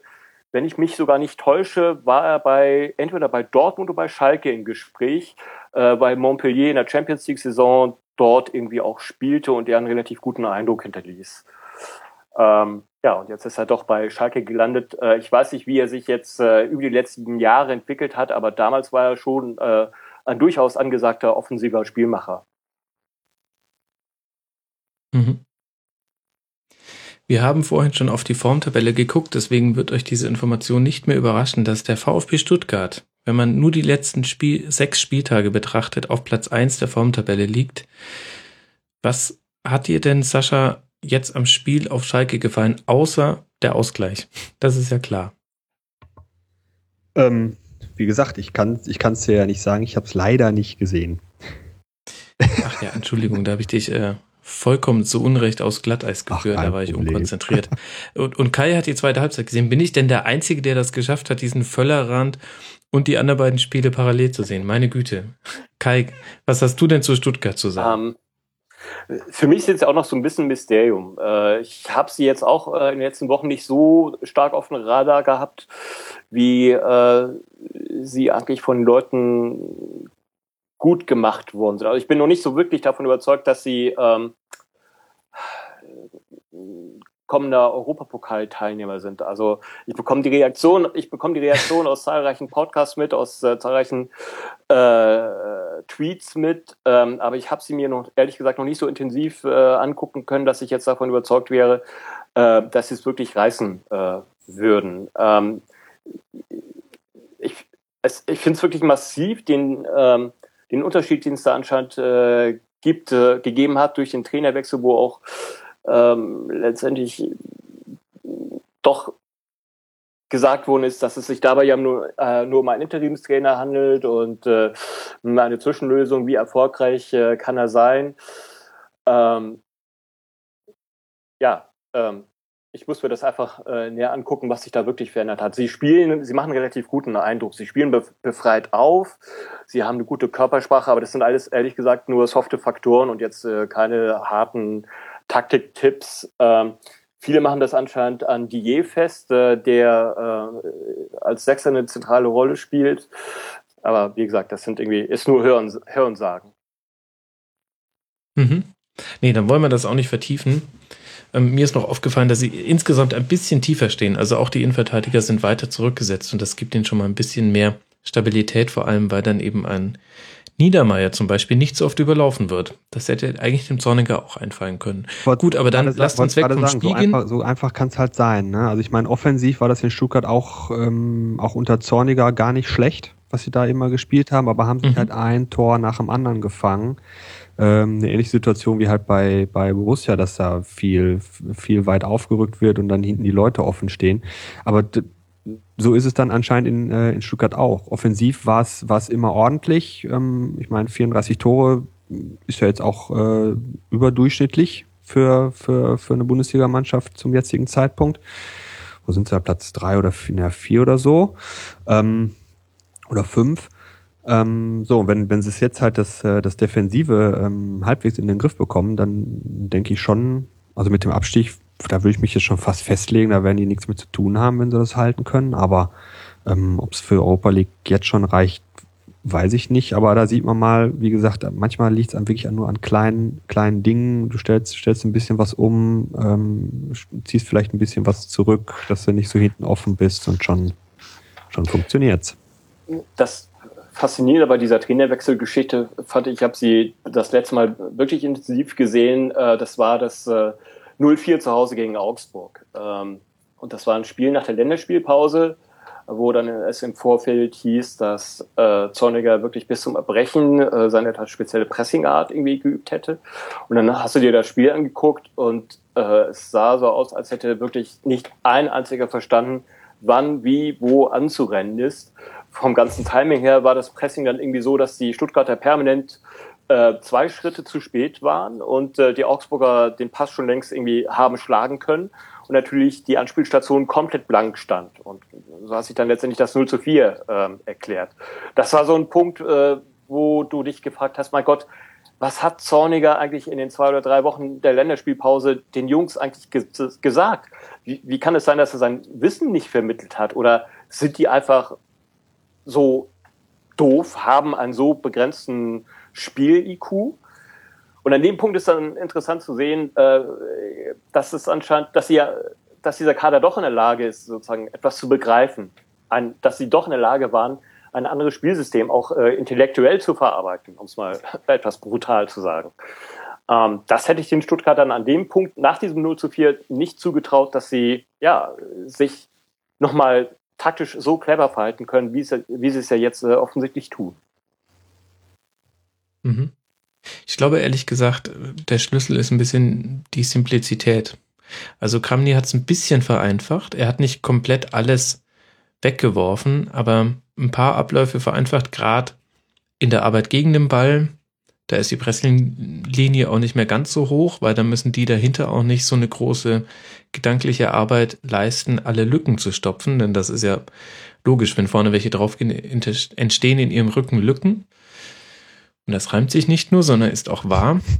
Und das hat ganz gut funktioniert. Aber worüber ich mit euch noch reden wollte, was haltet ihr denn, ich lasse mal Sascha anfangen, vom Zeitpunkt der, Begann, äh, der Verhandlungen mit Heidel? Er hat sich heute vor dem Spiel dem Aufsichtsrat vorgestellt und ich habe mich, also meine Güte, das ist ja kein unwichtiges Spiel für, für Schalke 04. Muss das denn am Tag des Spieles tatsächlich sein?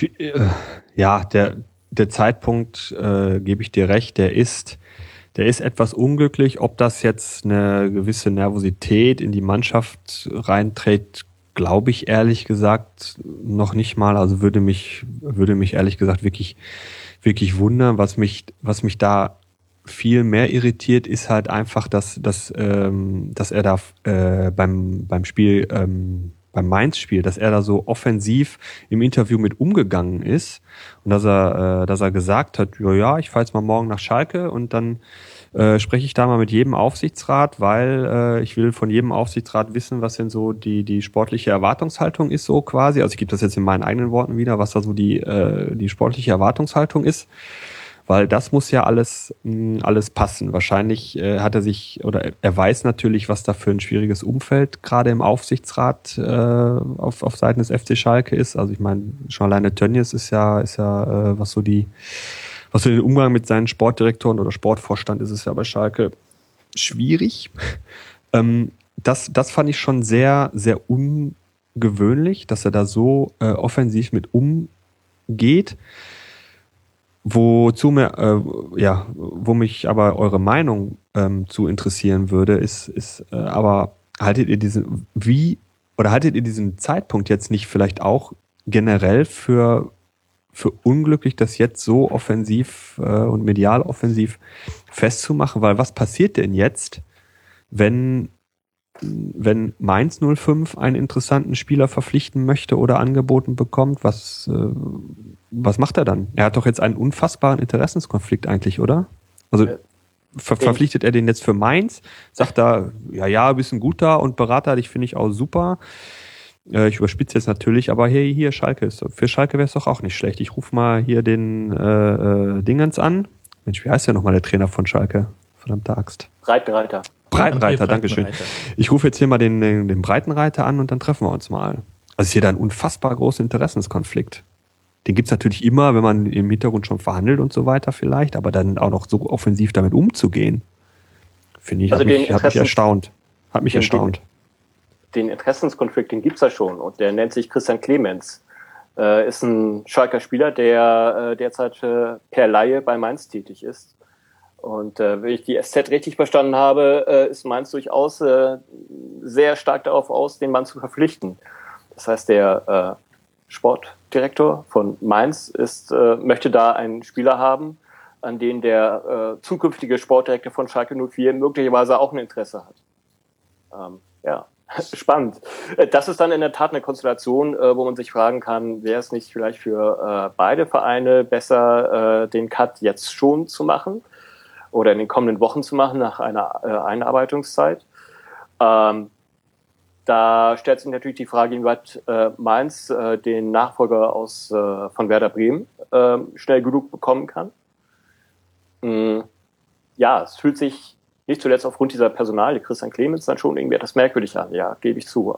Aber auf der anderen Seite, ich glaube, Heidel ist da so ein bisschen gebranntes Kind was solche Verhandlungen angeht, denn er hat das, äh, glaube ich, mit Thomas Tuchel passiert, äh, äh, erlebt, äh, was passieren kann, äh, wenn mhm. Verhandlungen zwischen einem Trainer und Schalke 04 zwar irgendwie durchsickern, aber irgendwie nicht so richtig rausgelassen werden können und äh, was das mit so einer Mannschaft anstellt und so und äh, von daher kann ich mir vorstellen, dass das die eigentliche Motivation für ihn gewesen ist, äh, derart offensiv dann letztlich mit der Frage dann noch umzugehen.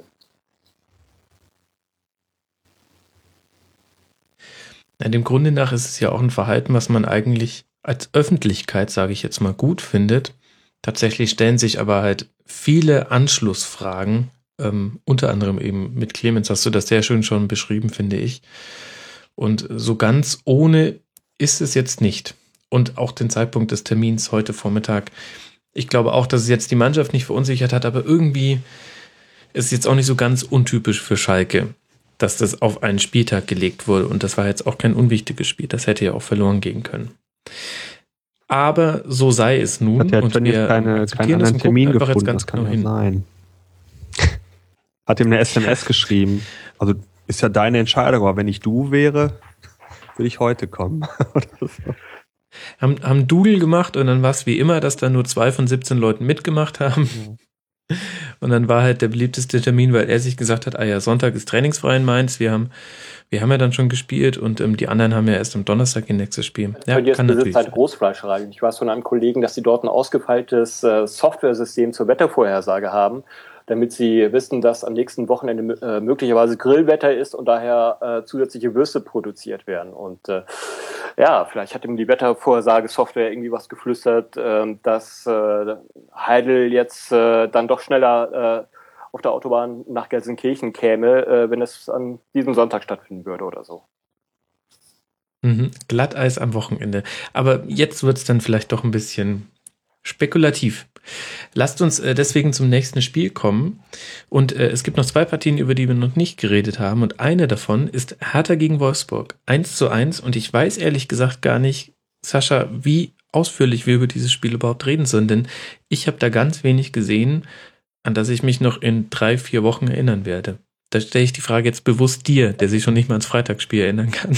Ja, zwei, zwei defensiv ausgerichtete Mannschaften äh, beenden, ein, äh, beenden ein Bundesligaspiel 1 zu 1.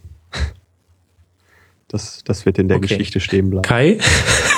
Ja, letztendlich Hertha hat Hertha gespielt. Ähm, das heißt, ähm, diese endlosen Passstaffetten hintenrum über den Torwart, um zu gucken, wo sich irgendwie vorne eine Lücke anbietet, was nicht wirklich gut anzuschauen ist. Und ich frage mich auch, ob das nicht äh, über einen längeren Zeitraum dazu führen könnte, dass man das Olympiastadion irgendwie leer spielt. Ähm, Sie haben jetzt in dieser Saison äh, den bisherigen Zuschauerschnitt, da liegen Sie, obwohl Sie über weite Teile der Saison Champions League Platz belegen, äh, liegen Sie paar hundert Zuschauer unterm letztjährigen Schnitt, äh, erwarten allerdings noch äh, die Bayern zu einem Heimspiel, also das könnte den Zuschauerschnitt dann nochmal substanziell steigern, aber ich fand das, als Zuschauer ist es fassungslos mühselig anzuschauen. Und ähm, ich weiß nicht, wie es den Berlinern Fans geht. Ähm, freuen die sich, dass ein Trainer mit Konzeptfußball so viel aus diesem Kader herausholt und man auf dem Champions League Platz äh, steht? Oder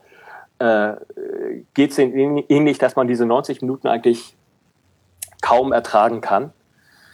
Ähm, vielleicht schafft es Paul Dardai auch noch äh, irgendwann mal so einen zweiten oder dritten Schalter draufzulegen, so ähnlich wie es Stöger in Köln gemacht hat, der ähm, ja auch in der ersten Saison nach dem Aufstieg sehr, sehr defensiv aufgetreten ist.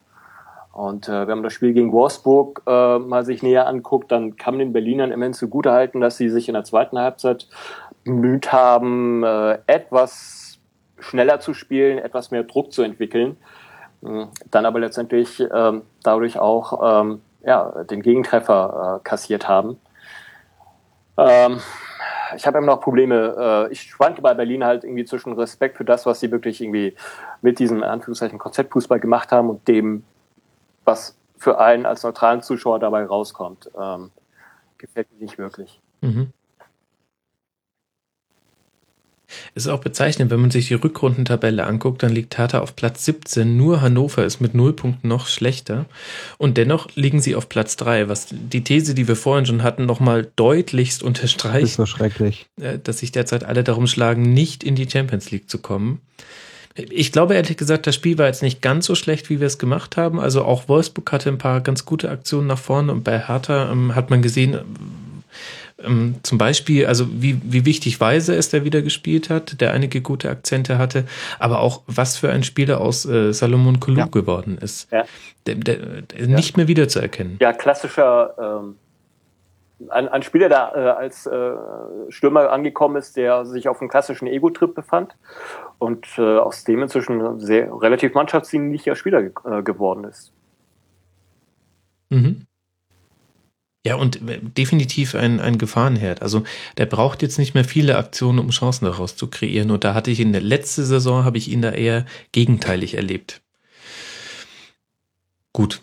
Und Julian Draxler hat gesagt, schwieriger Platz. Ja, mu muss er natürlich so sagen, weil es war jetzt irgendwie kein wirklich tolles Spiel von ihm. Ähm, ja, Wolfsburg, äh, Hertha hat wie Hertha gespielt und Wolfsburg spielt wie Wolfsburg in dieser Saison. Ähm, also seit dem Wegfall, Wegbrechen von äh, Dost hat man, sind sie eben noch nicht in der Lage, äh, dieses fehlende Puzzleteil zu, zu ersetzen. Also das hat ihnen ja mhm. komplett die Beine weggehauen. Und sie bemühen sich, äh, man hat jetzt auch ähm, in der Offensive so ein bisschen Flexibilität gesehen mit äh, einigen unterschiedlichen Formationen zwischen äh, Kruse, Arnold und Draxler, äh, bei dem teilweise dann auch Gustavo hinterher gestoßen ist. Ähm, aber so unterm Strich ist es ihnen dann am Samstag auch erst in, in der Schlussphase in den letzten Minuten gelungen, äh, Druck zu entwickeln. Und da waren sie dann auch wirklich äh, kurz davor, ähm, äh, den Siegtreffer zu erzielen durch einige heiße Kisten, unter anderem von Gustavo oder äh, nach einer Flanke in der 87. Minute. Also die letzten zehn Minuten waren in der Tat wirklich gut, auch dank der Wolfsburger. Aber für das, was natürlich ansonsten Wolfsburg an PS da äh, äh, auf den Platz stellt, ähm, ja, äh, da fehlt es noch an der richtigen Softwarejustierung. Hm. Jetzt am Wochenende kommen die Bayern nach Wolfsburg. Das ist jetzt äh, gerade auch nicht die dankbarste Aufgabe. Vielleicht muss man froh sein, dass man sie nach Juve kriegt, ähm, wo der Fokus drauf liegt. Ich bin tatsächlich gespannt. Sascha, du hast schon gesagt vorhin, äh, Wolfsburg äh, fällt für dich schon raus. Ja. Aus dem Rennen um die internationalen Plätze. Ja, Ist eine Ansage, aber tatsächlich spricht gerade mehr in diese Richtung als in eine Gegenargumentation, die man aufbauen könnte. Es sind nur drei Punkte, insofern. Hm. Hm. Ja, gut, klar, der siebte, der. Ja, vermutlich muss man nur noch zweimal gewinnen und dann ist man schon in der Champions League. Also wenn das so weitergeht, dann muss man jetzt noch sechs Punkte bis, bis Champions League wahrscheinlich. Setzt das Motto für alle Ja, aber ich, ich sehe halt noch nicht, dass, dass, dass ähm, Draxler und Kruse, dass das schon, äh, dass das schon die Saison funktionieren wird. Also Kruse hat auch in, äh, in Gladbach eine Anlaufzeit gebraucht, zwar keine ganze Saison, aber hat halt ein bisschen Anlaufzeit gebraucht. Ähm, und ja, und der Weggang von ähm, na, sag mal, meine Güte, nee, was ist ja. los? Ja, genau der, der, der Bräune. Ähm, das, das haben die anscheinend, also das haben die nicht kompensiert bekommen. Oh Wunder, welche Überraschung. Aber ja, ich glaube, also äh, Draxler Kruse funktioniert noch nicht. Das ist insgesamt. Ja, ich vertrete ja die These, dass Kruse allein von der ganzen Spielanlage her noch überhaupt nicht eingebunden ist. Also äh, Wolfsburg spielt nicht so, dass sie einen Kruse bräuchten. Und deswegen ist es für ihn auch ein bisschen undankbar, ist meine persönliche These. Ja, Kruse ist halt der, der typische Ballverteiler. Das ist das, was er richtig, was er richtig Genau, und nennen mir mal die Situation im Spielaufbau, wo er den Ball tatsächlich zum Verteilen bekommt. Ähm, bezeichnenderweise wird Wolfsburg jetzt immer am gefährlichsten, wenn Draxler von außen nach innen zieht, also wenn er eigentlich eher den Zehnerraum abdeckt. Und wo soll sich dann Kruse hinstellen? Also, naja. Ja, gut. Das, Spiel in Berlin war auch halt auch äh, durch relativ viele Missverständnisse innerhalb der Wolfsburger Mannschaft geprägt, also auch sehr viele Fehlpässe. Und auch was die Aufstellung mhm. angeht, einerseits hat man das Gefühl, Hacking ist noch der Suchende, hat es äh, diesmal auf links mit Rodriguez und Schäfer probiert, was jetzt so für das flache Kombinationsspiel vielleicht nicht die allerstärkste Kombination ist, sondern auch wieder eher so ein Ding, eine Flanke nach der anderen äh, in die Mitte reinknallen. Auf der anderen Seite ist es natürlich auch so, dass die Verletztenliste von äh, Wolfsburg ja auch schon nicht ganz unbedeutend ist. Mit Schöle, der sich jetzt kurzzeitig verletzt, äh, verletzt hatte, Dost, äh, Caligiuri, äh, auf der 6 äh, Julia Bougie, ähm, Jung. Mhm. Ähm, äh, insgesamt eine ja, ungute Mischung für Hacking. Ähm, irgendwo bisschen erklärbar, dass sie ähm, unter den Erwartungen spielen, aber ähm, Hacking macht jetzt auch nicht wirklich den Eindruck, ähm, als wüsste er, wo es lang geht. Mhm. Ja, merkwürdige Wolfsburg-Saison. Lasst uns dieses Spiel zumachen und zum letzten Spiel kommen, über das wir noch nicht geredet haben. Die Bayern haben auch gespielt, zu Hause gegen Darmstadt. Und die Darmstädter haben es äh, trotz der fünf äh, gelb gesperrten Spieler geschafft, mit einem 1 zu 0 in die Halbzeit zu gehen. Sascha, die große Götterdämmerung die Bayern haben es nicht mehr drauf. Nee, hat man ja in der zweiten Halbzeit gesehen, dass das eben nicht der Fall ist. Also. Schön, wie du vorher noch geseufzt hast. Ja, ich meine, die sind, die sind so weit, die sind so weit weg und also ich finde auch, ähm, ich habe mir, ich habe mir von dem Spiel einiges angeguckt. Ja, was soll man da halt, was soll man da halt zu so sagen? Müller, Müller ist halt äh, immer gefährlich. Ähm, Franck Ribéry also ist sowieso mhm. Ausnahme, Ausnahmespieler gefährlicher als alle, alle zusammen, die da noch, äh, die da sonst auch so offensiv auf Außen rumlaufen. Ähm, also ich, ich habe zu keinem Zeitpunkt auch, äh, auch Samstagnachmittag, als es im, im Stadion eingeblendet wurde, ich habe zu keinem Zeitpunkt gezweifelt dran, dass, dass Bayern das noch deutlich drehen wird. Also zu keinem Zeitpunkt. Dafür ist diese, dafür ist die Qualität einfach, einfach viel, viel zu hoch. Und da kann, kannst du dich jetzt stundenlang über irgendwelche taktischen Kniffe unterhalten. Das ist einfach die Summe der Einzelspieler, die das dann in so einem Fall gegen, gegen so einen Gegner wie, wie Darmstadt bei allem, bei allem Respekt dann auch noch möglicherweise selbst, äh, selbst gewählt mit einer B11, äh, ist ja, ist ja so ein bisschen das Gerücht. Ähm, ich habe da zu keinem Zeitpunkt dran gezweifelt, dass sie das noch, dass sie das noch drehen aufgrund der, der Qualität. Das ist einfach so. So langweilig ich das finde, muss ich auch ganz offen sagen. Aber ist, ist leider so. Tobias Escher hat in der Halbzeitpause getwittert um 16.25 Uhr, würde mich schon stark wundern, wenn die Bayern nicht noch drei, vier Tore schießen. Ja, es ist einfach so. Mhm. Sie hatten ja auch viele Treffer. Also es gab zwar einen Bruch im Spiel, aber bis zum 0 zu 1 ähm, hatte Bayern ja nicht nur äh, Lattentreffer durch Vidal, sondern auch viele herausgespielte Chancen und das, obwohl Darmstadt ja schon oft mit einer Fünfer, manchmal sogar einer Sechserkette hinten drin stand. Also die haben jetzt auch nicht ihr Heil in der Offensive gesucht. Ähm, ja, tatsächlich ähm, haben das die Bayern auch dann, dann doch ähm, im Endeffekt auch souverän heruntergespielt. Aber es gibt natürlich trotzdem so ein paar, zwei, drei kleinere Geschichten, an denen man auch rummelken kann. Also zum einen der Ellbogenschlag von Rafinha, ich weiß nicht, wie ihr es seht, aber es ist eigentlich eine klare rote ja. Karte. Ja. Keine zwei Meinungen gibt es da, glaube ich. Und? Schade, äh, da gibt es, glaube ich, keine zwei Meinungen. Ich, also schade, dass äh, Alex mhm. jetzt nicht mehr hier dabei ist, aber ich denke, er sieht das ähnlich. Ich denke auch. Ähm, was aber auch zeigt, wie die Darmstädter in einer gewissen Phase des Spiels den Bayern auf den Nerv gegangen sind. Wobei jetzt auch die Zündschnur von Rafinha jetzt auch nicht, also die reicht jetzt nicht bis um den Block, um es mal so zu sagen. Ähm, und auf der anderen Seite hatten wir das Debüt von Sada Tasche oder Taski, je nachdem wie ihr wollt, liebe Hörer da draußen, der gerade auch beim 0 zu 1 nicht so gut aussah und insgesamt jetzt nicht also da klebte jetzt für mich, ich weiß nicht, wie du siehst, Kai, nicht das Etikett Juve drauf. Ähm, ich hatte den Eindruck, dass in der ersten Viertelstunde so das ganze Bayern-Spiel in der Defensive drauf getrimmt war, ähm, Taski unter die Arme zu greifen. Ähm, ich hatte unter anderem mhm. auch deswegen, weil die beiden Außenverteidiger, Sorafini und Alaba, sehr zurückhaltend äh, im Vorwärtsgang waren. Ähm, also die Bayern waren sind mit der kompletten Viererkette hinten geblieben, äh, als ob sie bewusst Anspielstationen für Taski hätten äh, anbieten wollen. Ähm, was den Gegentreffer angeht, war es natürlich so, ähm, äh, du kannst als Verteidiger bei solchen Geschichten immer einen Schritt zu spät kommen. Äh, womit ich mein großes Problem habe, ist, wenn du zuerst einen Schritt zu spät kommst, dann guckst du in die Mitte und fängst an, irgendwie herumzulamentieren und zu protestieren. Und dann kommst du einen Schritt zu spät, weil die Darmstädter anfangen, äh, nochmal nachzusetzen und nachzuschießen. Also äh, Taski hat sich eigentlich erst dadurch in die Kalamitäten gebracht, dass er nach der ersten äh, Aktion ähm, erstmal angefangen hatte, rumzulamentieren und dadurch die wirklich halbe Sekunde verpasst hatte, um ähm, letztendlich bei an, an Wagner dran zu sein äh, beim Kopfball. Und damit äh, habe ich dann schon eher meine Probleme. Ansonsten äh, fand ich es auch auffällig, dass äh, Taske zum Beispiel im, bei den Standards äh, mit nach vorne gerückt war, was schon auch wieder so ein Beleg ist, dass man versucht hat, ihn äh, so gut wie es geht äh, komplett zu integrieren als äh, vollständigen Spieler.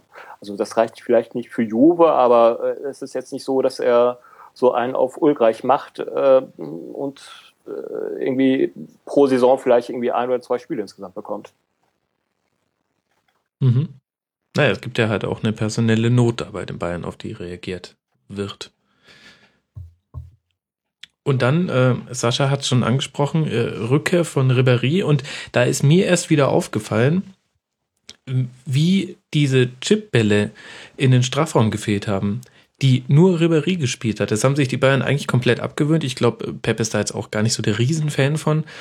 Aber das hat er zwei, dreimal auf Robben gemacht und jedes Mal wurde es gefährlich. Und das war richtig so ein Rückfall in oder eine Erinnerung an alte Zeiten so ein bisschen. Und er hat ein gutes also Spiel gemacht, fand ich. Schon krass, wie schnell sich die ganze Bayern-Chemie verändert hatte, als äh, Ribéry aufs Feld gekommen ist. Äh, und auch ein Robben plötzlich ganz andere Laufwege ging, als er irgendwie noch in der Zeit davor mhm. war. Äh, es gab ja endlos viele Situationen, bei denen Robben dann quasi auf der gleichen Seite spielte wie äh, Ribéry. Ähm, und ja. das fand ich sehr, sehr faszinierend zu beobachten, wie trotz dieser langen Zeit, in der Ribéry gefehlt hat, so dieses erste Auftauchen von Ribéry auf dem Platz ausgereicht hat, um ja, alte Verhaltensmuster sozusagen wieder zu triggern. Äh, und das war sehr interessant mhm. zu sehen. Hat Spaß gemacht. Fand ich auch. Generell hatte auch Robben eine interessante Rolle. Er hat eigentlich, ähm, während ja normalerweise bei Guardiola die Außenspieler tatsächlich auf der Linie kleben, um auch das Spiel maximal breit zu machen, hm, hatte dieses Mal nicht Robben diese Rolle, sondern er war in der ersten Halbzeit noch oft im ähm, halb rechten Zehnerraum, würde ich sagen, und in der zweiten Halbzeit dann eben sehr auf der Seite mit Ribéry und war dann auch die erste Anspielstation rund um den Strafraum für Ribéry. Ähm, sehr interessante Rolle, hat mal, mal besser, mal schlechter funktioniert. aber war ein interessantes Element, weil du hast eben heutzutage noch einen Coman und einen Costa, den du auf den Außen in die 1 gegen 1 Duelle schicken kannst. Dann kannst du es dir auch leisten, einen sehr ballsicheren Robben in die Mitte zu stellen. Ja. Ich höre nicht. genau, ja. Also ich bin, äh, ich bin auch echt gespannt, was das, äh, ich sag mal, äh, mit den Hirn in Turin macht, dieses Auftauchen von, von Ribéry, weil mhm. das ist Achso, ich dachte mal Husky. Nein, nicht ganz. Äh, weil das ist so ein Anarcho, äh, Anarcho-Impuls, so ein Anarcho-Ding, äh, wo ich mir vorstellen kann, dass äh, Allegri echt dran zu knabbern hat, was er zu überlegen, was er macht, wenn Ribéry äh, in der 60. eingewechselt wird. Mhm. Andererseits wird es wahrscheinlich Juve auch gefallen haben zu sehen, dass hinten halt einfach nicht alles stimmt bei den Bayern und da auch einiges zu holen ist. Also Vidal zum Beispiel hat eine gute Partie gemacht, aber der wird auch zum Beispiel gegen Juve ganz anders im Fokus stehen. Auch Joshua Kimmich, der immer zu 95 Prozent alles richtig macht, aber der auch immer noch zwei Zweikämpfe verliert, einfach nur, weil er nicht die körperliche Robustheit hat, die man braucht. Das sind, das, und das können halt die entscheidenden zwei Zweikämpfe sein, wenn da halt dann doch vielleicht Mandzukic spielt. Ja, ich weiß nicht, ob äh, Mandzukic äh, da rausgeholt wird. Ähm, sah in den letzten Wochen nicht danach aus. Ja, irgendwie habe ich da so einen so einen italienischen Mannschaftenkomplex. Ich bin immer fest überzeugt, dass alle, die verletzt sind, also die könnten beide Beine amputiert bekommen. Und ich würde trotzdem davon ausgehen, dass die mit dem Ampfiff auf einmal auf dem Platz stehen. Ja, ich beziehe da das noch nicht mal auf die Verletzten-Situation, sondern ich beziehe das eigentlich mehr auf die äh, normale Startformation von, äh, von Juventus, wo man schon den Eindruck hat, dass mit Morata und Dybala äh, Allegri jetzt äh, seine mhm. Top, äh, sein Top-Stürmer-Duo gefunden hat und Mandzukic äh, eigentlich eher unter ferner Liefen äh, läuft, sozusagen. Ein guter Punkt, da hast du recht. Das stimmt. Und äh, zu Darmstadt kann man sagen, äh, teuerst möglich verkauft. Ähm, auch die Fans haben eine super Party gefeiert. Also ich war vor Ort im Stadion, deswegen kann ich sagen, haben mit der Tormusik weiter gefeiert, als ähm, das Abseitstor nicht gegeben wurde. Und ähm, Dinge skandiert wie in Europa kennt euch keine Sau. Die hatten ihren Spaß an dem Wochenende und Darmstadt hat ja auch nichts verloren. Klar, Platz 14, 24 Punkte, da ist man nicht komplett entspannt. Aber man musste ja nichts holen in München. Ja, und ja, sie gehen ihren Weg weiter, äh, egal was die anderen machen. Der Weg ist sozusagen alternativlos. Ähm, äh, kann einem gefallen, kann einem nicht gefallen. Mal gucken, wie es weitergeht. Also die, äh, ja, es müssen sich erstmal zwei Mannschaften finden lassen, die noch an den Darmstädten vorbeiziehen äh, können. Und es wird Absolut. Man muss sich nur mal auf der Zunge zergehen lassen. Darmstadt ist immer noch in der Auswärtstabelle nach dem äh, Gastspiel bei den Bayern immer noch auf Platz drei. Und die kommen jetzt zu Werder Bremen, die in der Heimtabelle Platz 18 sind. Ja. Ich bin ein wahnsinnig schlechter Tipper, deswegen ähm, würde ich jetzt nicht auf meinen Rat hören, aber mir juckt's da schon, den Fingern auf Darmstadt zu setzen. Und dann sieht sowohl für Werder ganz übel aus, als auch für Darmstadt dann doch recht komfortabel. Ja, und äh, dann gibt's dann auch noch im Laufe der Rückrunde das äh, Rückspiel Darmstadt gegen Frankfurt. Äh, so wie die Frankfurter derzeit drauf sind, ist zwar noch einige Zeit hin, aber ähm, auch nach dem Hinspielergebnis ähm, muss man auch mal gucken, mit was für einem Sesselwurst die Frankfurter nach Darmstadt fahren. Also. Mhm. Und ohne ja. Fans, ja. Ja, spannend. Habt ihr zu diesem Spiel noch etwas zu sagen? Nee. Geile Bude von Müller, aber mehr gibt es dazu auch nicht zu sagen. Die muss man sich angucken. Dann haben wir es tatsächlich geschafft. Wir haben über alles an diesem Spieltag geredet. Wer erklärt mir das Banner? Ich habe Ah. Das Banner der Bayern-Fans. Interessantes Kommunikationsverhalten von Seiten der Bayern-Fans, aber gut. ja. Lass es dir von Sport 1 erklären, die haben es erstmal schön versaut. Also ich habe das, ich habe das, ja, ich habe das gelesen, was Sport 1 da geschrieben hat. Ähm, und habe mir, ich, ich kenne die Vorgeschichte aus dem, aus dem äh, Spiel bei Darmstadt nicht, aber ich, äh, ich und ich habe das gelesen, was, äh, was dann, wie gesagt, bei Sport 1 da steht. Ähm, und ich habe mir dann gedacht, okay, ich verstehe es jetzt vielleicht doch noch nicht so ganz und habe mir dann gedacht, ähm, aber ich, äh, selbst wenn ich das anders meine irgendwie, dann kann ich das doch aber nicht so schreiben. Oder? Ne, es, es war die Antwort auf ein Banner aus dem Darmstadt-Hinspiel und das ist natürlich eine, Ja, und eine, eine Distanz, über die normale Hirne nicht denken, nur diejenigen, die es betroffen hat und bezog sich auf einen Banner von Darmstadt. ja, ja, das, das habe ich, das hab ich gelesen. Bei, klar, also unser Weed ist besser als euer Pep oder irgendwie sowas. Und klar, die Referenzierung auf verschiedene äh, äh, Drogen und so weiter, die ist mir auch klar. Aber dann halte ich ein eigenes Banner hoch, wo ich diese Referenz mache und der Trainer heißt, heißt nun mal zufällig so und das, dass das missverständlich ist, das ist doch wohl allen, muss doch wohl einleuchten, oder? Ist doch wohl allen klar, oder? Nee, also vielleicht sollten wir auch noch die Hörer mit ins Boot holen, die es nicht gesehen haben. Es, die Bayern-Fans oder ein, ein Teil der Bayern-Fans hat ein Plakat hochgehalten mit den Worten Habe die Ehre, Darmstadt. Ähm, wa- wie, ging- wie ging's weiter? Ähm, Ist nicht unser Ding? Pep ist eh Genau. nicht unser Ding und darauf haben sie sich aber nicht auf den Trainer bezogen, sondern auf eine Droge, wenn ich es richtig verstanden habe.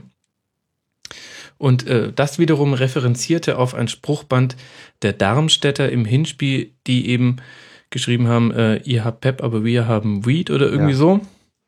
Was sich ebenfalls auf eine Droge bezieht. Äh, ziemlich, ehrlich gesagt, nicht mein Feld. ähm, ich fand es auch verwirrend im Stadion, ich habe es auch nicht gleich gecheckt. Hm. Das ist das Problem. So wirklich erklärt habe ich es jetzt auch nicht. Es tut Doch. mir sehr leid. Unser Beat ist besser als euer Pep, genau. So war das äh, Darmstädter Banner. Ähm, ja, meine Güte. Da finde ich es interessanter, dass sich auch die Bayern-Fans äh, mit französischen Fans solidarisiert haben. Äh, Kai, weißt du dazu mehr und kannst äh, mich auch ein bisschen ins Boot holen? Ich habe das nur so ganz am Rande mitbekommen. Nee, jetzt musst du mich noch irgendwie ein bisschen mehr anfüttern.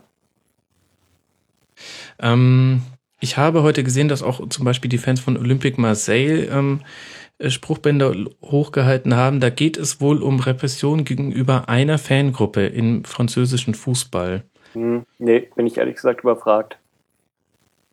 Okay, wir haben es beide nicht auf dem Schirm. Das ist sehr schade. Ich reiche das nach. Ähm, ich werde da was in die Shownotes packen. Ich habe da vorhin einen Tweet so gesehen und hatte leider aber, ähm, danke nochmal, Rudi Völler, keine Zeit, ähm, mir das anzugucken.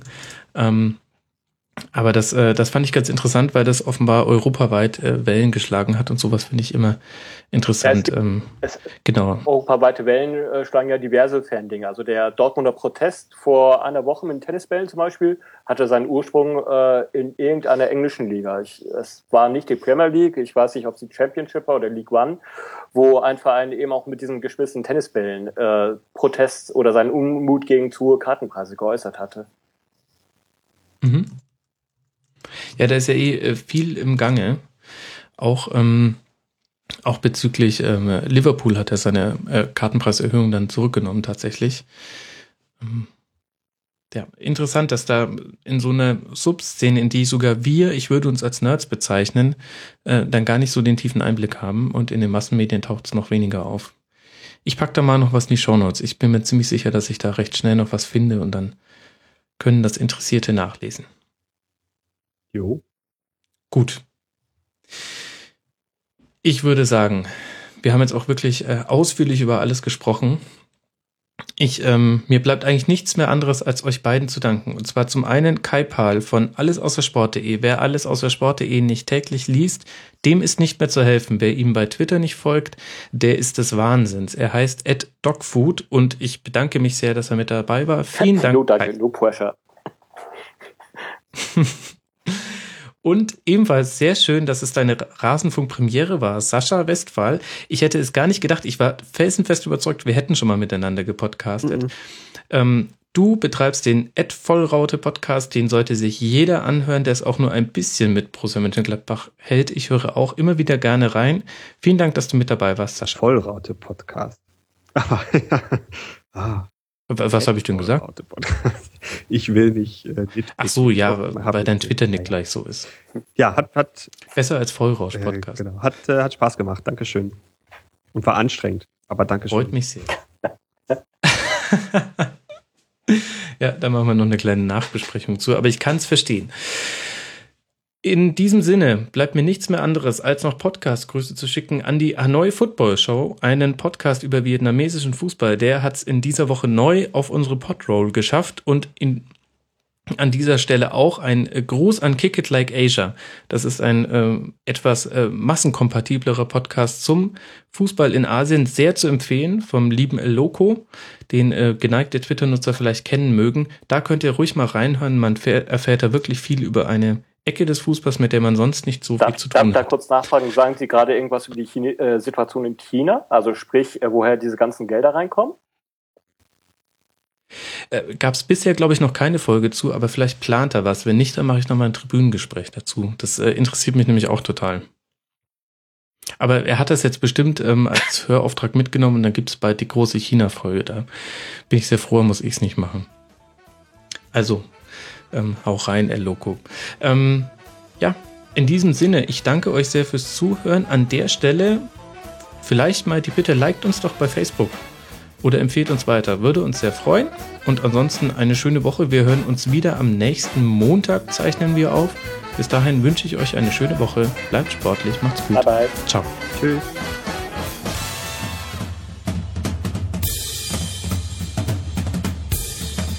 Das war die Rasenfunk-Schlusskonferenz. Wir gehen nun zurück in die angeschlossenen Funkhäuser.